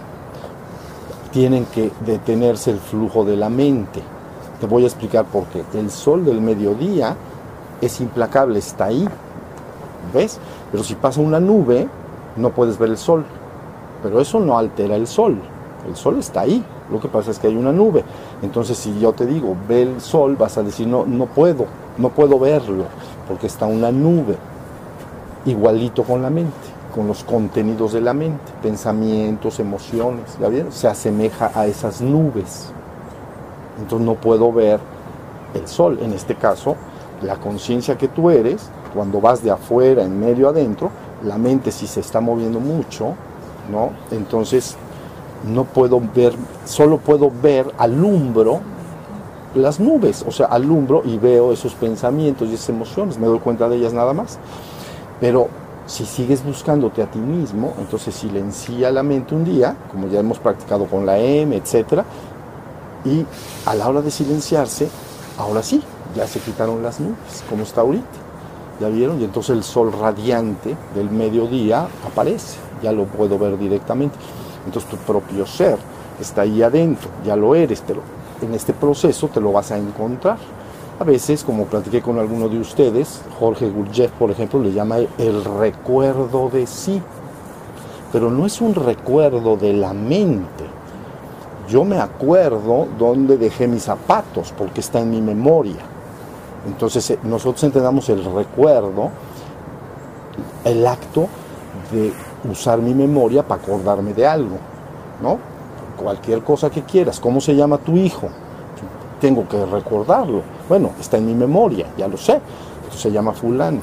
¿Ya entendieron? No es un recuerdo de sí en el sentido de la mente que eh, tiene acumulada una memoria y por lo tanto lo puedo recordar. ¿Dónde vives? ¿Cuál es tu teléfono? El número de tu teléfono. Todo el mundo lo, lo podemos recordar, dónde vives, pues en tal calle, en tal ciudad. ¿Ya entendieron? El recuerdo de sí no es un acto de la mente, es un acto de la propia conciencia. Entonces, por eso, más que el recuerdo de mí, me gusta más la palabra de la India Atman. ¿Ya vieron? Atman. Atman es una palabra que es en español sí mismo. Entonces no es el recuerdo de mí para no confundir, sino el sí mismo. Estás buscando el sí mismo, tu ser interior. Entonces de repente, contra más hagas tus prácticas, más vas encaminándote a encontrarte con ese soy y te va a dar la sensación cada vez más fuerte, yo soy. ¿Y qué soy? Soy el ser, soy la conciencia. ¿Ya vieron? De tal manera que vas recuperando esto y por lo tanto se le llama despertar espiritual. ¿Se acuerdan que hablamos de esto? Pero debo decir algo más para entender el programa completito y que ya lo venimos platicando. Si ponemos una raya acá, vidas, y arriba ponemos la trascendencia, abajo ponemos la existencia. Ya definimos lo que es la existencia el día de ayer en la noche. Todo lo que puedo percibir y está colocado acá está en la existencia. Arriba está la trascendencia. La palabra trascendencia viene del latín también tras, ¿no? que es más allá. Entonces, más allá de la existencia o afuera de la existencia. ¿Ya? Hasta ahí va la cosa. Entonces, afuera de la existencia lo que hay es conciencia absoluta, pura conciencia, ilimitada, infinita, eterna, inconmensurable, pura conciencia. Ok, pero entonces decimos tu espíritu, para entender por qué se dice despertar espiritual, tu espíritu dije en alguna ocasión creo, el que sopla y lo soplado es lo mismo. Entonces, de esa conciencia absoluta en la trascendencia, tu espíritu, si quieres llamarle tu chispa divina, tu espíritu, ¿qué tiene que ser? Es de la misma naturaleza el Hijo que el Padre. Entonces, de alguna manera, es conciencia. Ahora si ya entendieron, es lo mismo. Es como el mar que aventara, el océano pues, que aventara hacia afuera contra unas piedras y cayeran gotas. Entonces, he ahí unas gotas. Ah, ¿por qué están las gotas? Porque las puedo ver separadas. Pero si esa gota regresa al océano, entonces ya no está separada, es de la misma naturaleza la gota del océano. Es gota cuando está afuera del océano, entre las piedras, pues. Pero si al ratito se resbala la gota y se mete al océano, ¡fum! se mete al océano. ¿Ya vieron? Entonces, esto es bien importante, miras, esto les va a dejar todo muy claro. En la trascendencia hay conciencia absoluta, inmutable, inconmensurable, eterna, nunca empezó y nunca va a acabar. Es verdad que algunos han dicho, hablar de ello no, no, no, se hace normalmente y se le llama inefable. Inefable es una palabra que quiere decir, es de alfa, beta, gamma, inefable, no se puede describir en palabras. Pero lo que yo estoy diciendo acá, eso es. Sí lo estoy describiendo en palabras. Es conciencia inconmensurable. Ahora, tu espíritu, es, entonces ya aparece la, la existencia. que es tu espíritu? El Hijo es de la misma naturaleza que el Padre. ¿Es conciencia? Aquí es conciencia. Conciencia es darse cuenta. Ahora, ya en la existencia implica forzosamente la aparición de la percepción. Es decir, que ese espíritu aquí en la existencia es consciente de lo que percibe. La percepción es obligada en la existencia percepción es que debe de haber un sujeto que percibe y un objeto percibido. Entonces, a ver, yo percibo este aparato, entonces yo soy el sujeto, él es el objeto. Yo me doy cuenta de que esto existe. ¿Ya? Entonces, siempre, toda la existencia implica percepción. Implica que la conciencia es consciente de algo entonces, físicamente, eres consciente de tu cuerpo, eres consciente de esto que te rodea, ya viste, está en la existencia. Es decir, si, veo el canto de los pájaros, lo percibo, está en la existencia, pero también percibo el hambre de mi cuerpo. Entonces, si lo percibo, está en la existencia. Y si hay un dolor de muelas, entonces lo percibo, yo percibo un dolor de muelas. La conciencia se da cuenta de que hay un dolor de muelas. Entonces, está en la, todo eso está en la existencia. Hasta ahí va la, cosa, ¿sí? Entonces, luego también me doy cuenta de todo lo que hay en la mente y entonces también, aunque la gente dice es que yo soy miedoso, yo soy miedoso. No, no, es que tú eres la conciencia. Aparece el miedo y está ahí, pero tú no eres el miedo esencialmente hablando, el miedo está ahí. Lo puedes, porque lo estás percibiendo. Lo que pasa es que al decir yo soy miedoso, ya te identificaste tú con el miedo, pero no es que seas miedo. Es que hay miedo apareciendo en ti, pero nada más. Después si se pasa, ya, no, ya, ya se quitó, entonces ya no soy eso si está la, la, idea. Entonces el trabajo espiritual es entender claramente lo que eres. Eres esa conciencia, siempre es la conciencia, siempre te das cuenta. Y a través de todo lo que estás haciendo, cada vez te das más cuenta de que si eres la conciencia. Y que esa conciencia no, no, no cambia. Tu conciencia no cambia. Lo que cambia es lo que percibes. Entonces, hoy percibes frío, en un ratito llueve y te cae el agua, percibo el agua que me cae, que me cae en el cuerpo. ¿Ya vieron? Al ratito tengo hambre, percibo que tengo hambre. Al ratito me canso y me quiero recostarme, entonces me recuesto porque estoy cansado. Ah, percibo que estoy cansado.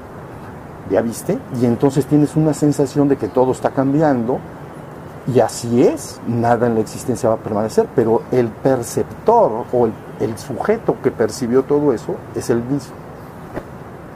Y le llamamos por eso inmutable. La gente lo que pasa es que cuando deja de estar en la conciencia, dice, no, es que la conciencia está, pero de repente no está porque me olvidé de ella. Entonces también es pasajera. No, sería como el sol.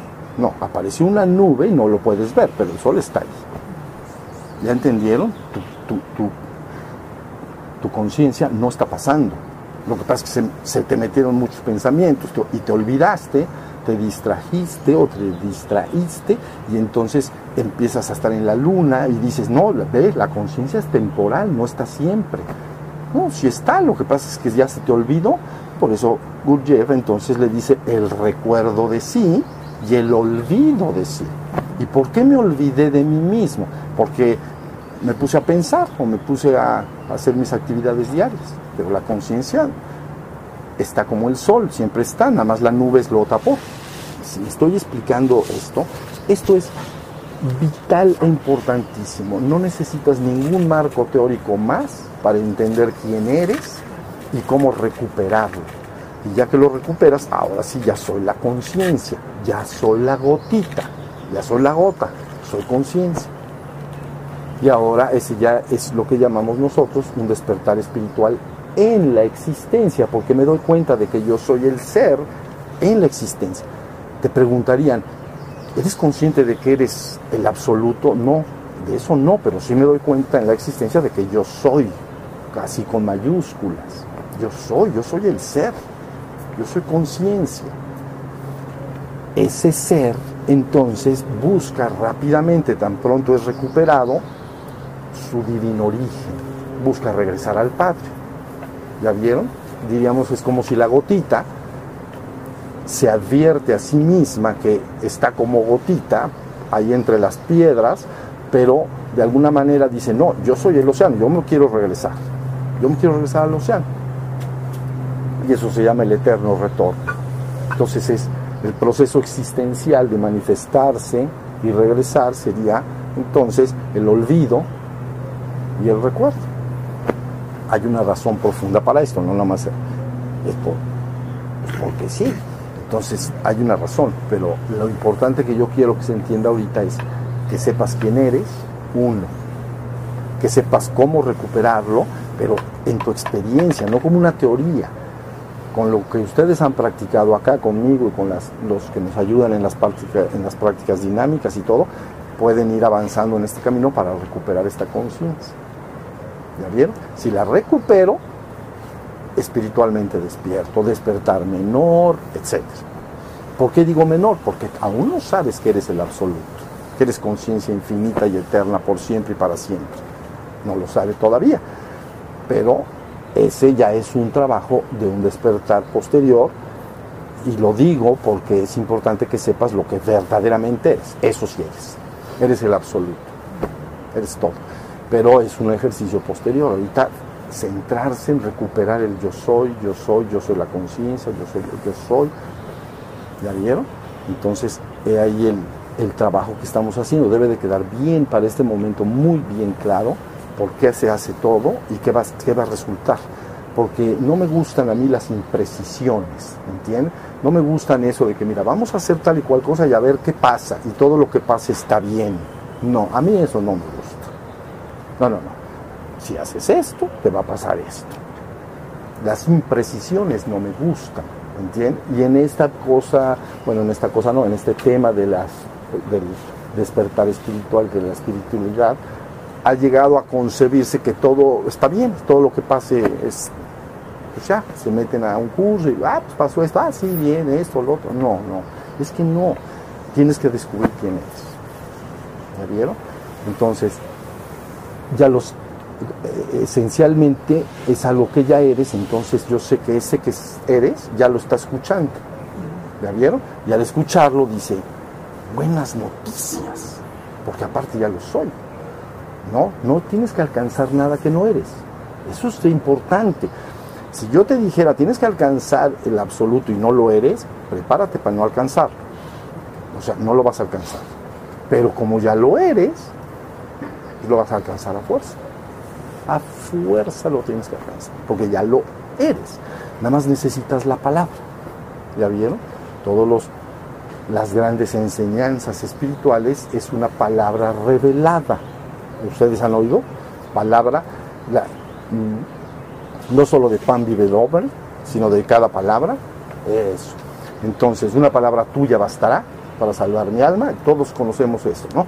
Esto lo que quiere decir es que la palabra revelada es una palabra que no puede encontrarse de ninguna otra forma porque en la existencia del ser humano no podría descubrir esa verdad. No puede porque con sus sentidos físicos y su mente no podría encontrar. Entonces necesita una palabra revelada. Entonces todas las tradiciones importantes del mundo, las verdaderas importantes, son revelación ¿Ves? Una palabra que se revela y se te dice, tú eres esto. Y como eres esto, luego se te dice cómo puedes lograr recuperar lo que eres. se llama palabra revelada. Por eso yo les decía ayer, las palabras sí importan, que las palabras se extravían o pierden o te regresan a tu divino origen. ¿Viste? Entonces la palabra importa y por eso se llama la, la, palabra que revela y te conduce hasta la verdad completa, hasta la verdad absoluta. ¿Ya viste? Entonces, la palabra se, se hace, mira, catalejos, ¿no? Mira, mira lejos, no, catalejos. Entonces, volteas y te dan unos catalejos y te dicen, ve allá hacia la montaña. Entonces dices, está todo borroso, está borroso. Entonces te hacen así, ah, pues mira, dale la vuelta aquí a la perilla, y entonces, ah, ya está perfecto, ya estoy viendo perfecto. Eso es lo que hace la palabra. ¿Entiendes? La palabra verdadera, la palabra eh, que es revelada, te guía hasta la verdad completa. La palabra que no es revelada, no puede, no puede. Está fuera de sus capacidades. ¿Ya vieron? Entonces, he ahí. Escuchen, por eso siempre les he dicho, remítanse siempre a las tradiciones místicas más importantes del mundo, porque yo sé que esas tradiciones místicas importantes del mundo han sido reveladas, han sido entregadas por una conciencia que llamamos avatar. ¿Ya vieron? Y entonces es palabra certera, palabra que te lleva en un sentido correcto. Yo lo que les he dicho hoy es verdad, pero no quiero que lo creas, quiero que lo vivas. Entonces, bueno, lo tienes que ir viviendo. Ya saben lo que son y ya saben cómo recuperarlo y cuando lo recuperen buscarán nos me buscarán nuevamente y buscarán entonces el regreso al divino origen, ¿vale? Pero primero consolidar el despertar. ¿Qué tal si ahora que nunca se ha intentado se busca una redención colectiva de la humanidad, un despertar colectivo? ¿No estaría bueno? Nunca se ha intentado. Nunca. ¿Quién tiene los ah. pantalones? Para, o estás loco de remate al decir una cosa así, o sabes lo que estás diciendo. El despertar colectivo de la redención colectiva. ¿Ya vieron? Redención viene de redimere. Entonces, emere es coger. Para los que no sepan, esto es emere coger. Entonces, redimere, recogerte.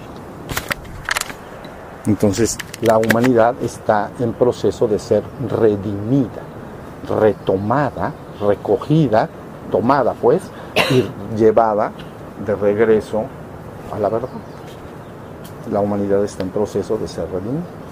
Entonces, redención también le llaman eh, restauración, restaurar como un cuadro que ya se envejeció y está viejo pues, entonces hay que restaurar a la humanidad, hay que regresar.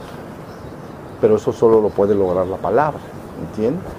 No nada más el que se le ocurre. Entonces ahí está. Yo les digo que la humanidad, sé lo que pasa en el mundo, no crean que no conozco muy bien lo que pasa y sé los grandes problemas que enfrentamos pero la humanidad está en proceso de ser redimida colectivamente.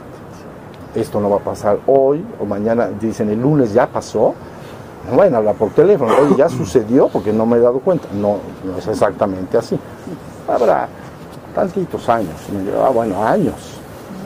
Es un proceso que lleva mucho tiempo y es un proceso que tomará su debido tiempo, ¿no? Le llaman tiempos postreros tiempos postreros.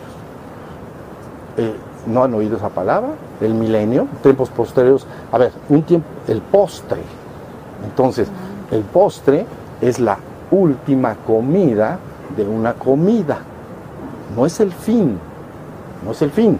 El postre todavía te lo tienes que comer.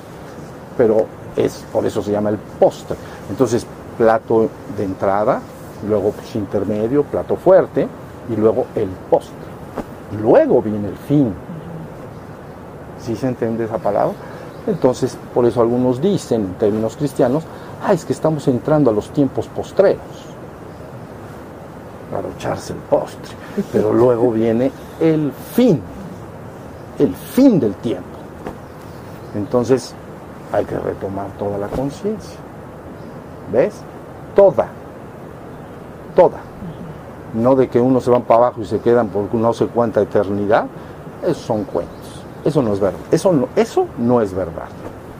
¿Ya vieron? No hay tal cosa como una experiencia existencial que se pierda por toda la eternidad. No hay tal cosa. No hay tal cosa. Lo siento, pero no hay tal cosa. Hay una experiencia y hay un regreso. ¿Entienden? Estamos en esa experiencia y entonces viene el punto de regreso. Esto es fantástico lo que estamos diciendo. Colectivo. Yo sé el problema que hay por todos lados. Sí lo sé, es bien problemático, habrá muchos cambios. Pero estamos en los postreros. A veces le llaman el milenio, porque así en la tradición que ustedes conocemos más, la era adámica, nada más en la tradición, vamos a decir, hebraica, ¿no? La era, en esa tradición, la era adámica está conformada por siete días, pero cada día es un milenio, entonces son siete mil años. Entonces, si ustedes se remiten del día de hoy hacia atrás, de acuerdo a la edad de los patriarcas, hasta Adán, es mitología la forma en que está explicado, pero para que entiendan lo quiero decir. Ya vamos seis mil, falta el milenio, ese es el tiempo postrero, el tiempo que se requiere para retomar a la colectividad y Ahora sí que agarramos nuestros chiliches, ¿comprenden? Pues agarra tus chiliches y vámonos. Así va a pasar. No vayan a pensar que no. Entonces, dos, habrá de, ¿qué? Adán, 2000 a Noé, ¿no? A 2000 a Noé, 2000 a Abraham, el patriarca, 2000 a, a Cristo, pero ya pasaron 2000, ¿no? Entonces ya 2000 a Noé, dos. Otros dos a Abraham, cuatro otros dos a, Cristo, bueno, desde que nació Cristo, entonces ya pasaron dos, entonces ya suman dos, cuatro, seis. Así va a pasar. Entonces entramos a los tiempos postreros. Entonces, ¿ya vieron? Eh, la gente ni se va a enterar de nada, va a decir, pero eso, eso a mí no me importa. A mí lo que me importa es que la gente entienda lo que es y que entienda que llegó el momento de regresar a casa, ¿entiende? Sí llegó el momento. ¿Se va a hacer en un año? No. ¿Se va a hacer en 50, 100 años? No. Pero se empieza el proceso de regreso. Entonces hay que reorientar a la conciencia y decirle cómo regresar. Es muy importante, que la palabra cambia. La primera palabra dice, hágase. Hágase la luz y manifiéstese. Entonces empieza todo, la bajada, ¿no? Pero ahora viene el regreso. Entonces la bajada es hágase, hágase, hágase. Y luego resulta que llega la palabra del que redime y dice, regresemos, regresemos. Dice, entonces, ¿para qué nos dijiste primero que de bajar? ya no hubiéramos venido. de habernos enterado. Entonces, bueno, entonces más o menos la idea ya se entendió. La primera palabra es hágase y vayamos. Se los he explicado a mis discípulos acá de manera como un juego, el, como el juego del yoyo. Entonces el yoyo baja, el yoyo sube. ¿Ya? Entonces, primer acto, el acto creador que sucedió, el niño va a jugar yoyo. Entonces, antes no hay nada, porque el yoyo está metido en, la mano del niño. Pero hace así, y entonces baja el yoyo. Pero luego el yoyo se queda patinando abajo, de perrito. ¿Ya vieron? Y entonces tienes que llegar y, y el niño la palabra es la, la, la voluntad divina, es el niño, porque tiene el, tiene el yoyo. Él fue el que dijo, vas para abajo. Esa es la voluntad divina, ¿no? Vamos a entender. Es el niño, tiene la voluntad de, que vaya el yoyo. Fue para abajo, se queda como perrito. Pero ¿quién da la orden de su vida? El yoyo no, no la da, la, da la mano otra vez. Da papá. ¿Ya se entendió? Pasa que te quedas patinando, ya te acostumbras, te quieres quedar de perrito. Entonces, no hay de perrito. Vas para abajo, vas para arriba. Así es como funciona esto. ¿Ya vieron? Manifestación, nacimiento, manifestación y sostenimiento y luego reabsorción. Luego fin del tiempo. Fin del, fin del digamos, fin del show, fin del espectáculo. Y entonces hay una razón profundísima para lo que estoy diciendo, pero llegó ese punto. Estamos en ese punto. El punto de retorno se está declarando en estos momentos, ¿entiende? Tiene que regresar la conciencia. Entonces la palabra que dice bajen, luego esa misma palabra dice suban. Entonces, por ejemplo, en términos cristianos que hablaba yo, de la era adámica, Cristo viene y dice, mi reino no es de este mundo, mi reino es el del Padre. Debemos regresar al Padre, ¿no? Ese es el mensaje. Mi reino no es de este mundo, mi reino es el del Padre, tenemos que regresar. Entonces, la primera palabra dijo hágase, la segunda dice regreses. ¿Ya vieron? Y entonces, bueno, así está el show. Entonces, muy bien. Vamos quieren a descansar, pero está, entiendan lo que digo, es bien profundo.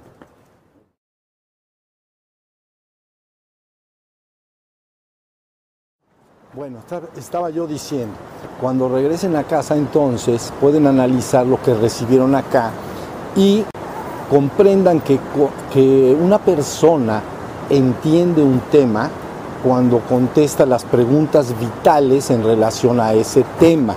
Las preguntas son las clásicas, qué, cómo, cuándo, dónde, por qué y para qué.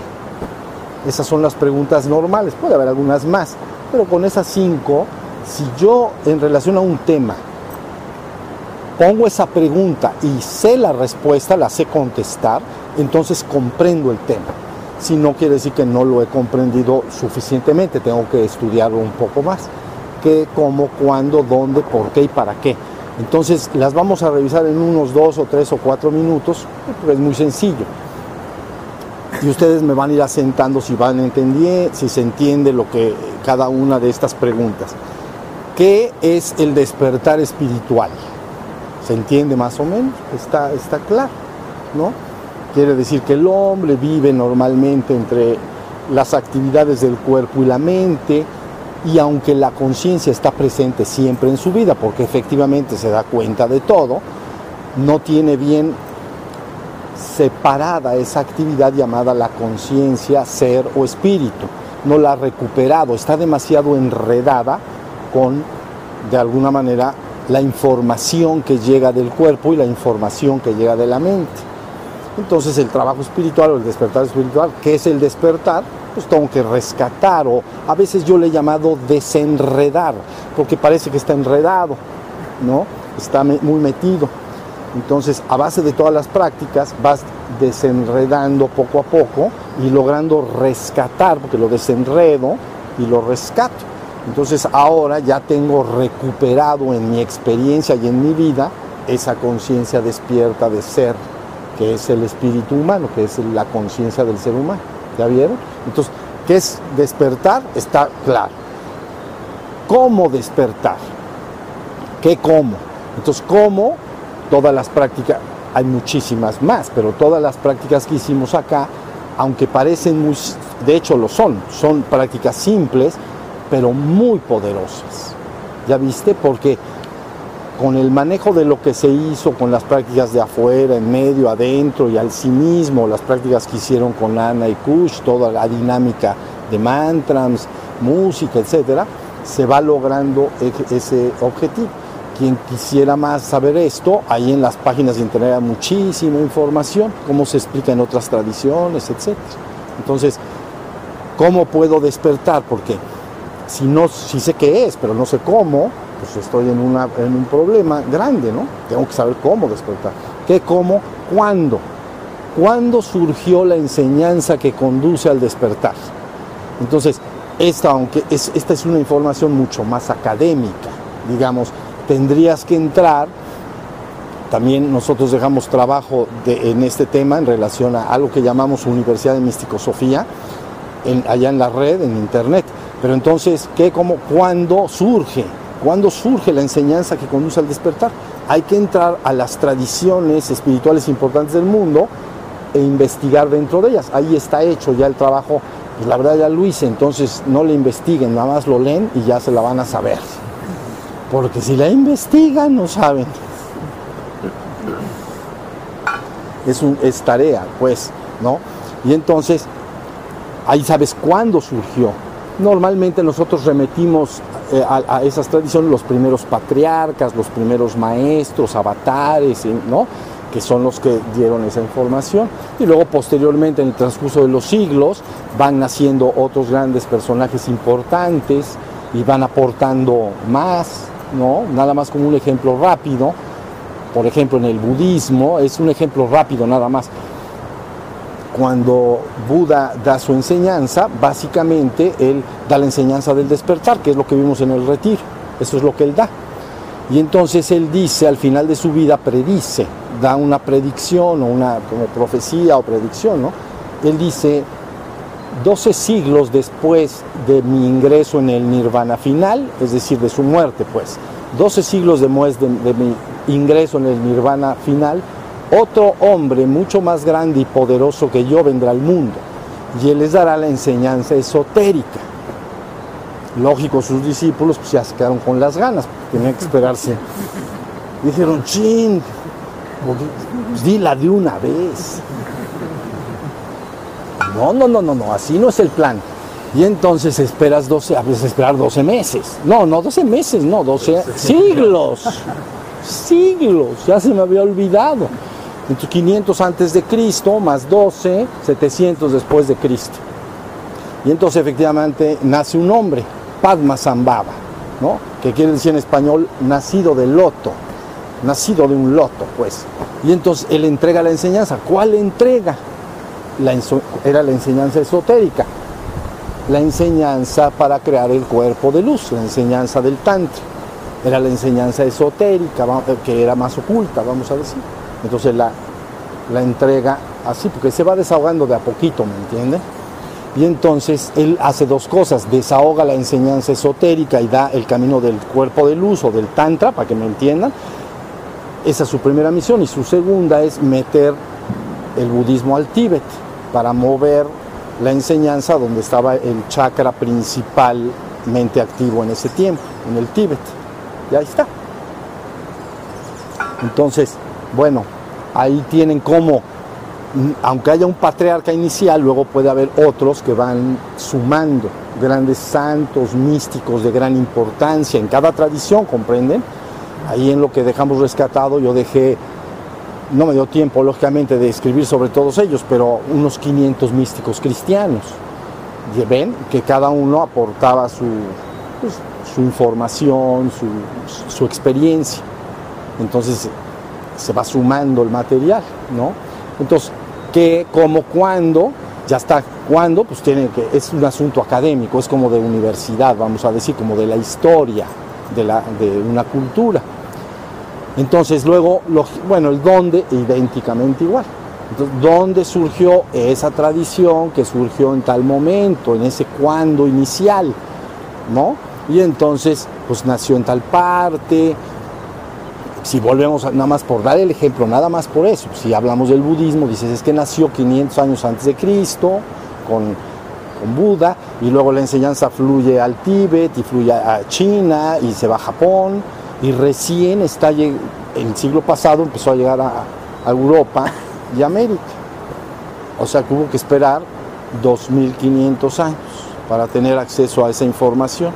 ¿Ya vieron? Está guardadita en los rollitos nadie lo puede leer. Y eh, primero, nadie lo, bueno, lo tienen los monjes, lo puedes leer, pero está difícil que lo entiendas, está en pali, ¿me entiendes? Entonces lo abres y dices, esto es. Entonces tienes que esperar a que, ¿no? El, siglo pasado, Harvard y Oxford, otras universidades de gran relevancia y importancia, con especialistas en lingüística, para que vean el esfuerzo. Mandan sus especialistas en lengua a, esta, a la India, al, Tíbet, etcétera, para tomar estos documentos y pasarlos a los idiomas actuales que conocemos. Entonces hay que pasarlos al, inicialmente se pasa normalmente al alemán y luego francés, inglés y luego ya llega al español. Dragonetti es una autora, es argentina, me parece que es argentina, que ha hecho una gran labor haciendo la traducción de todos estos documentos tanto hindúes y, los budistas a, la lengua española. ¿Ya vieron? Entonces, ¿qué, cómo, cuándo, dónde? Ya está. ¿Por qué? ¿Por qué? Bueno, porque el hombre vive en ignorancia y sufrimiento. Cuando yo digo ignorancia, no quiere decir que ignoras algo en particular. Si a mí me, si te preguntan, eh, a mí me preguntan, ¿sabes francés? No, sé hablar francés. ¿Sabes checoslovaco? No sé hablarlo. Ruso? No sé hablarlo. Entonces, no es ese tipo de conocimiento, ese tipo de ignorancia. Cuando se refiere espiritualmente a la palabra ignorancia, quiere decir que el ser humano ignora quién es o ignora cuál es su verdadera naturaleza espiritual. Entonces vives en ignorancia de lo que verdaderamente eres. No son conocimientos del mundo, académicos, ¿no? Matemáticas o algo así. Simplemente ignoras quién eres. Y el resultado natural de la ignorancia es el sufrimiento. Ignoro quién soy y por lo tanto el sufrimiento es inevitable. Entonces, por eso se busca liberar a la humanidad de la ignorancia y el sufrimiento. Entonces, ese es el porqué realmente. si la humanidad estuviera actualmente o en los siglos pasados en perfecta dicha, alegría y felicidad plena, no, no buscaría nada. ¿Sí se entendió? Y sigue buscando. Pero está bien demostrado que aunque una persona o comunidad o civilización alcance grandes logros en el mundo material de desarrollo, sigue insatisfecha porque no ha encontrado esa otra parte. ¿Ya me entendieron? Entonces, ahí la, idea, porque si no ya estaría la solución muy fácil. Dices, ok, tanto como persona, familia, pueblo, o país, vamos a decir, logramos un desarrollo importante para que no tengamos necesidades físicas, el desarrollo de la medicina para no enfermar y cosas por el estilo, ya estoy en la dicha plena, ¿no? Porque aunque estés, se haya desarrollado mucho una cultura, falta esa otra parte. Entonces la persona sigue buscando. ¿Ya vieron? Entonces esa es la razón de que la búsqueda no va a completarse hasta que la persona no encuentre cuál es su verdadera naturaleza espiritual. Entonces ahí tienen la idea. Entonces es, esa es la razón de que la enseñanza siempre tenga que estar y la que definitivamente libera al hombre de la ignorancia y el sufrimiento. Y lo logra rescatar, así se llama, redimir, ¿se acuerdan? Rescatar. Entonces ahí ahí se tiene la, idea. Entonces vamos en qué, cómo, cuándo, dónde, por qué. Era por qué. Y, para qué está unida la anterior. ¿Para qué? Para liberar a la persona de ese sufrimiento. ¿Por qué? Porque el hombre sufre. Si no sufriera no buscaría nada. Entonces, ¿por qué? Por eso. ¿Para qué? Pues para liberarlo de ese sufrimiento. Entonces la persona, francamente, seguirá buscando, créanlo, hasta que eh, puede un individuo en el mundo no hacerlo durante toda una vida, no pasa nada. Puede incluso un pueblo, o lo que llamaríamos un principado, un, país, un país, a lo mejor están muy involucrados en un momento en el desarrollo de su propia civilización, encaminan todas sus energías así y no se están dedicando a la otra parte, a la parte espiritual. Pero finalmente, ya que tienes todo eso, el hombre sigue buscando, está insatisfecho en alguna medida, aunque ya lo material esté resuelto. ¿Ya vieron? Nuestra civilización actual, vamos a decir, más occidental, pero ya se permeó hacia oriente, entonces base, parte básicamente, pues sí, yo creo que de Newton y Descartes. Entonces la ciencia Newton es el que propulsa el desarrollo ya del, desarrollo de la ciencia aplicada en en la civilización en Europa. Y Descartes la parte filosófica. ¿Ya vieron? Entonces, pero es hacia el mundo.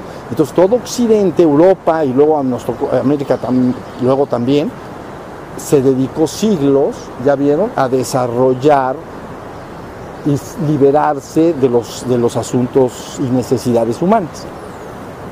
Ya se ha logrado en gran medida. Muchos países están muy desarrollados, pero final, final, finalmente, el gusanito. Tienes un gusanito que te dice, no, no estoy del todo bien. Bueno, algo falta. ¿Ya vieron? Entonces, esa es la idea. Ya vieron que cuando ustedes se acerquen al tema, ya ahora tienes idea de esto. Cuando escuches a alguien hablar del tema, es fácil darse cuenta si la persona entiende bien lo que está diciendo o no, porque no está, puede, cualquiera de esas preguntas no las puede resolver. Entonces ya, ya este, con esto, ustedes si me hacen así o así, ¿qué quiere decir? ¿Sí se, se entendió todo así? No me van a decir así porque volvemos a empezar, nos quedamos otros tres días. Bueno. No, sí o no, ¿verdad que está clarito? La verdad es la verdad, clarito. A mí me gusta una cosa, que esa frase que usamos, al grano como la paloma. ¿Sí o no? Está la catedral, ¿no? Avientas el grano y baja la paloma y se la come, no se pone a platicar otra cosa. A veces corretean a las, los palomos, corretean a las palomas, pero ese es el hábito que tenemos. Ese ya, ya no podemos resolver ese problema, ¿entienden? Ni humanos ni animales. Ese problema ya nos llevó palomos y palomos. Pero lo normal es que vaya al grano, digo, la paloma al grano, ¿no? Entonces ve al grano como la paloma, no andes dando vueltas. Se puede ocupar del otro que platiqué, pero eso, eso no. ¿Ya vieron? Entonces a mí la verdad, me, la verdad, yo les digo, eh, eh, la búsqueda espiritual puede durar en un hombre años. Y sí conozco personas, personas que han buscado y eh, han tenido contacto con, de muchas maneras, con muchos libros, con muchos cursos, pero finalmente vas notando y dices, es que no, la encontró, no la tiene clara. Y ya hizo de todo, ya vieron, ya se fue a meter por allá a, a, las cuevas, y ya se fue a Sudamérica, fue a ver a los incas, y ya se fue para allá a ver a los celtas, y ya, y luego le dices, bueno, ¿y luego qué? Pues es que como que todavía no le agarro, hijo. Entonces eso no me gusta. A mí me gusta, o sea, ¿quieres saber esto? Esto es. Punto. ¿Vale? A mí me gusta, como la dijimos de la paloma, las dos cosas que dijimos de la paloma. Entonces... Del paloma. El cucurru cucú. Entonces...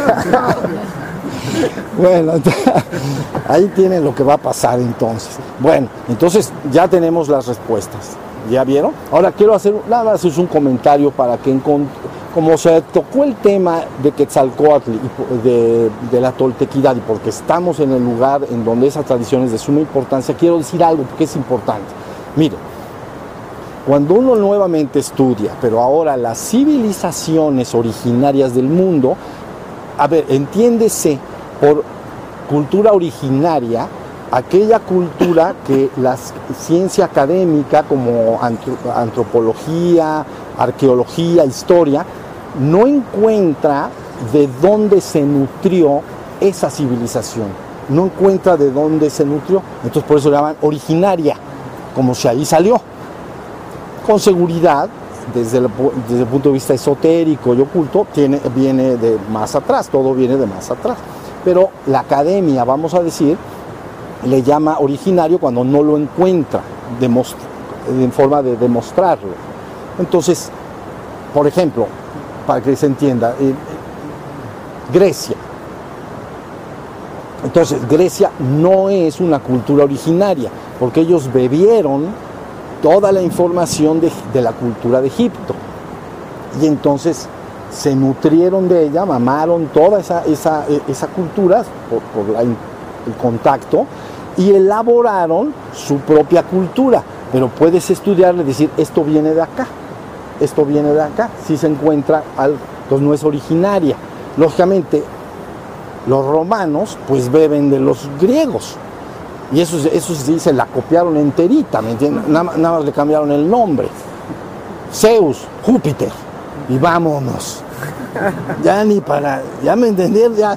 Y el este, pues ahí le ponemos acá. Y este ya, ya, ya tengo mis deidades y todo, ya me entendieron. Entonces, bueno, para que entiendan lo que quiero decir. Entonces, hay cinco y solo cinco culturas originarias en el mundo que considera la academia oficial, no la parte espiritual, no la parte esotérica, ¿no? Si no te tendrías que ir a Lemuria, tendrías que entender otras cosas, pero me refiero a la academia, dice, en el mundo olvídense, estas son cinco culturas, no sabemos de dónde bebieron, y como no sabemos de dónde bebieron, seguramente, pues ahí surgió, ahí, tuvo que haber surgido. Entonces son nada más para repasar, son la Egipto, es la primera cultura que no se detecta de dónde vino y de dónde bebieron. Entonces le llama original. Luego, número dos, entonces Sumeria, que son Mesopotamia, pues, entre el Tigres y el Éufrates, ahí. Son los sumerios y todo eso, no se sabe de dónde bebieron. Son las tablillas más antiguas que hay. Esas tablillas, por cierto, nutrieron a todo el, contenido literario de la Biblia. ¿ok? De ahí son copiadas. Sumerios. ¿Las eh, tablas? Las, no, las tablillas sumerias, sí. Tablillas. Entonces, ahí tienen dos. Luego hay una cultura poco conocida, pero para la parte académica resulta muy importante, que se llama la cultura del Valle del Indo. Entonces, si está la India, ven que es así como una cosita así, entonces hace así luego y ya se mete hacia Persia, pero ya lo dividieron en todos los países que dividieron actualmente, ¿no? Irán, Irak y todo eso. Pero bueno, aquí, en esta cosita, aquí luego, luego, pues, hay una, está la ciudad más antigua que se conoce, Naro, Narodol me parece que se llama. Y entonces se considera una cultura originaria. ¿no? no es muy conocida porque hay muy poca información de ella, pero es originaria, porque no saben de dónde nutrir. Entonces ahí van tres, eh, ¿cómo se llama? Eh, China, también se considera una cultura original. O sea, ya llevamos cuatro. Y la quinta es la cultura de Mesoamérica, la cultura tolteca. No se sabe de dónde se nutrió. Esotéricamente he hablado yo un poco de ese tema, pero desde el punto de vista académico es originario. Hay un brote que no llega a calificarse como cultura eh, eh, originaria en, los incas, o sea, en Perú, pues, ¿no? con la cultura inca. Pero la cultura eh, tolteca entonces se considera original. Es, esto porque es importante, porque cuando tú te vas a las raíces siempre buscas irte a la madre. ¿Ya, ya entendieron? La madre es como, es como una enseñanza que estás buscando el origen de toda la, de toda la cultura. Y en todas estas tradiciones y luego ya otras grandes civilizaciones que no son originarias, a, través de todas ellas se va permeando y se va desarrollando lo que se llama el patrimonio espiritual de la humanidad. Es un gran tesoro. ¿Ya vieron? Si ese tesoro tú lo agarras y lo institucionalizas, es un gran problema porque se crean muchas instituciones o vamos a llamar religiones organizadas, como decíamos.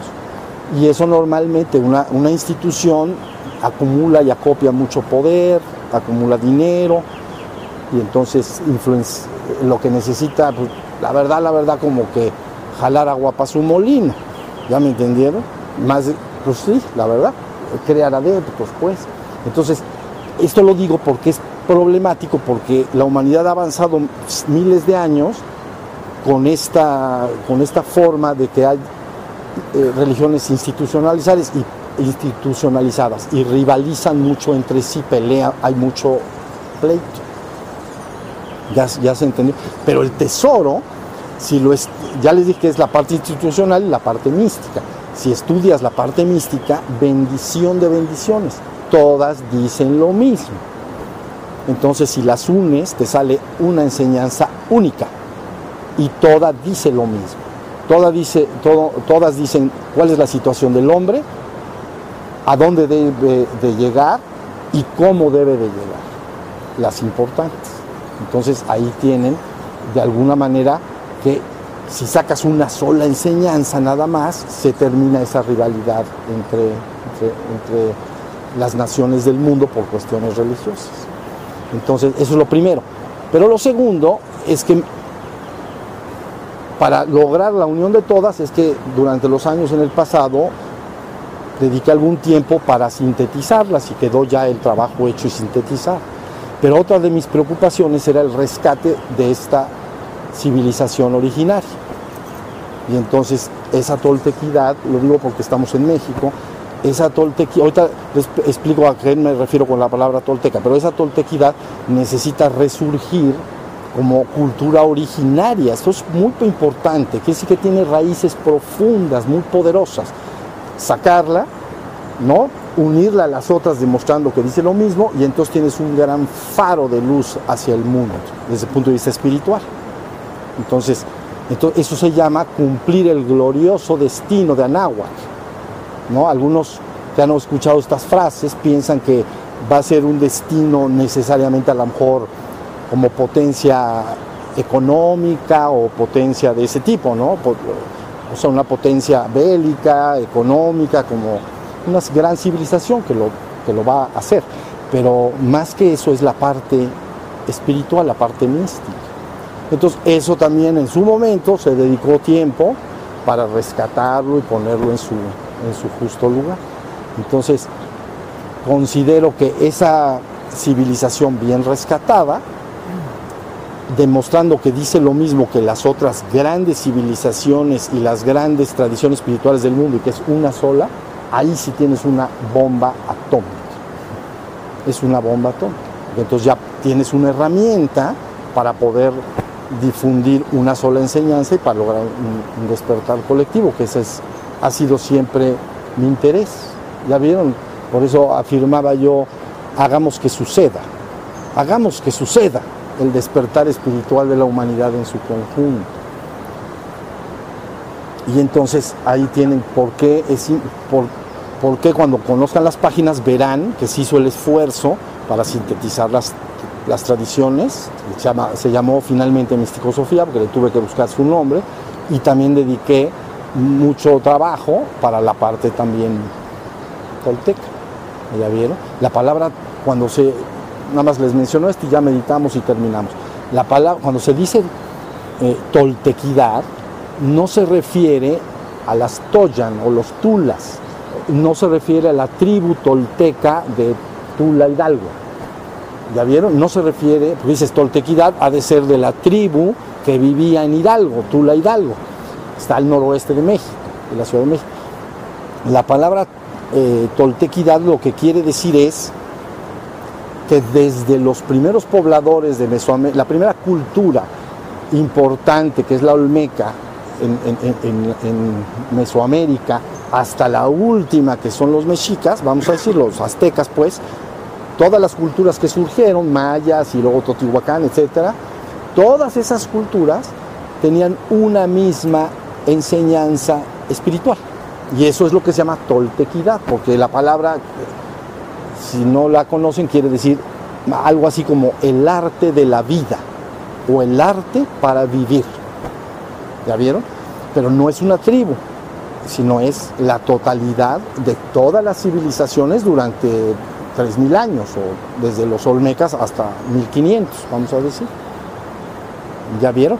Y entonces, cuando uno conoce esta cultura, inmediatamente detectas que tienen dos vertientes, dos partes. Una es el arte del buen vivir entre los hombres como sociedad, como cultura, etcétera, cómo vivir en armonía unos con otros, etcétera y la dos, cómo reconectar al ser humano con el chief, ¿ya me entendieron? Con el mero, mero chief. Y entonces ahí está el asunto, esto es importante. Entonces, tiene las dos cosas, es maravillosa, crean, yo se los comenté allá. Pero bueno, esto lo quería comentar porque es importante que, que se entienda lo que es el tesoro el, patrimonio espiritual de la humanidad. Imagina un hermoso y gran tesoro. Y tú cuando tienes un tesoro debes atesorarlo y debes guardar. Si no lo, te lo encuentras, pues ya ni modo. Pero si te lo encuentras, guardarlo, protegerlo, abrazarlo. Porque verdaderamente cuando se tiene un tesoro resulta estúpido no prestar atención y perderlo. Si se entendió? Como si no fuera nada. Entonces, estamos en esa tarea, el rescate de todas estas tradiciones para que se tenga todo el tesoro acumulado y lograr un buen faro. ¿Ya vieron? Y eso se llama glorioso destino de Anáhuac. El glorioso destino de Anáhuac. ¿No? Ustedes conocen algunos seguro las palabras, nuestro sol se ha ido, ha entrado en la más poderosa oscuridad, pero volverá a nacer, volverá a brillar y nos alumbrará. Entonces, tienen que comprender, ya ahorita no vamos a hablar de eso porque no vamos, quién sabe a qué hora nos vamos a ir, pero entran por ahí y deben entender muy bien lo que es el quinto sol, cómo se, qué son los soles anteriores, cómo está ajustado no astrología, sino astronomía pura y dura. Está basado en astronomía pura y dura. Entonces los soles anteriores, que es el quinto sol, cuando se cerró, que todo eso todo el mundo lo sabemos, ¿no? En, el año 12 y entonces la gente en todo el mundo, quién sabe qué esperaba que iba a pasar, ¿no? Que iba a temblar todo, algo. Pero lo que iba a pasar ya pasó. Entonces está preparando, ¿me entienden? Se cierra el quinto y eh, se tiene que abrir un sexto llamado sol, vamos a decir, ¿no? Una, y entonces tiene que cerrarlo y qué es, cuál va, a ser, cuál va a ser la enseñanza que va a guiar a la humanidad en el siguiente sexto sol. ¿Ya vieron? Entonces, un, sol más o menos para los que no lo conozcan, tarda en pasar unos 5.150 años. ¿no? Es que hay, eh, digo esto y ahora sí ya acabamos, hay una cosa que se llama precesión de los equinoccios. Y es, quiere decir que nuestra Tierra da vueltas así cada 24 horas, ¿ya? Pero aparte tiene un eje, y ese eje ha sido el bamboleo así, parecido a un, a, un trompo cuando, cuando se va a caer ya lo han visto, así pum, pum, eso es. Bueno, pues ese bamboleo tarda alrededor, no voy a decir números exactos, alrededor de 26 mil años, ¿ya? Y la Tierra está en la orilla de la galaxia, y allá la galaxia es una tortilla, una tortilla de estrellas, 300 mil millones de estrellas en la galaxia. Nosotros estamos en la esquina, en uno de los bracitos por acá. Entonces, esa cosita que les dije hace así, y entonces da una vuelta cada, se llama precesión de los equinoccios, también se llama eh, año platónico. Y entonces da la vuelta, pero es astronomía, así 26 mil años, ¿ya vieron? Cada vuelta es un, en el calendario maya está bien ubicada esa precesión. Si divides eso entre cinco ciclos, entonces te dan los cinco soles.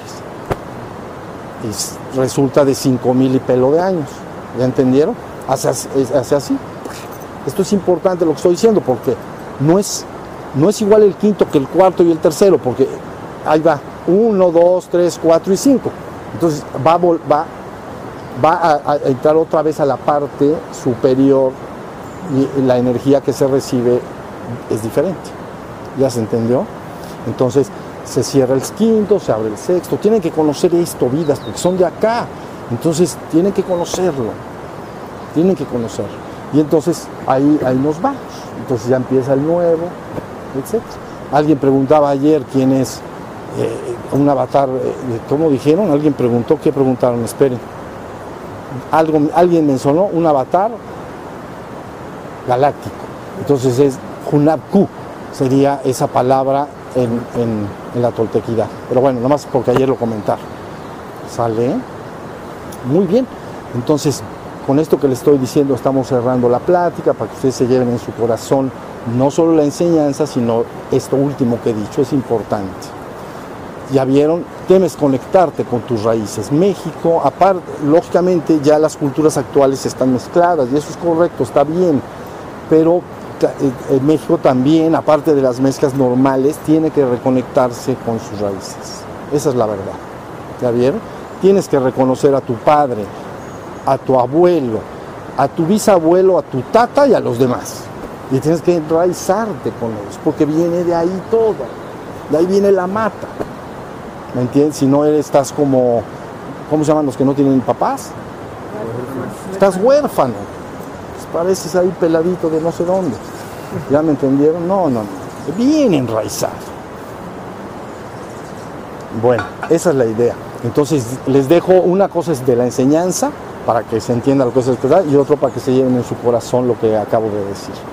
Y luego, ayer, ese es un comentario último, pero lo voy a comentar porque hablando, ¿se acuerdan que estaba yo diciendo que si esto, este que está en la maestría va con el del doctorado y le dice no puedo abrir la puerta, sí puedo abrir la puerta? Y entonces salió por ahí, no sé por dónde, entonces dije, tranquilo Bobby, tranquilo. Y entonces pusieron sus ojos así, como si, ¿quién es Bobby? Es el de la maestría. Y entonces les dije, es una canción. Y entonces yo ah, no sé si todos entendieron, pero yo ya lo entienden, más o menos entienden.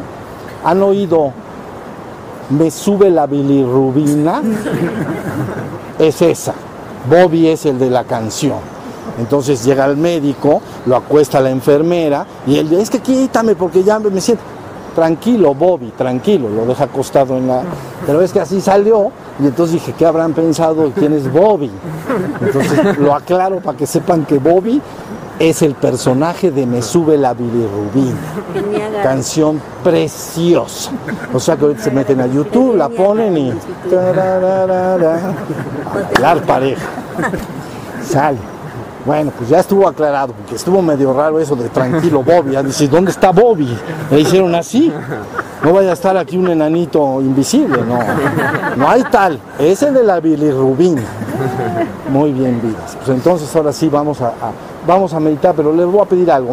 cuando cierren sus ojos, yo lo único que necesito es que sientan agradecimiento y que siempre el agradecimiento en esta ocasión es porque estuvimos juntos, y porque tuvimos la fortuna de poder compartir todos estos tres días, se tiene que sentir agradecimiento en el corazón.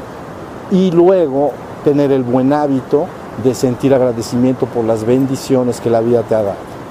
Sé que nos ha dado también sufrimientos, estoy bien consciente de eso, pero te ha dado muchas bendiciones, ¿entiendes? En forma de familia, de personas, de cosas, algunos han tenido cosas buenas que la vida te ha ofrecido. Entonces, crean, uno no debe ser desagradecido.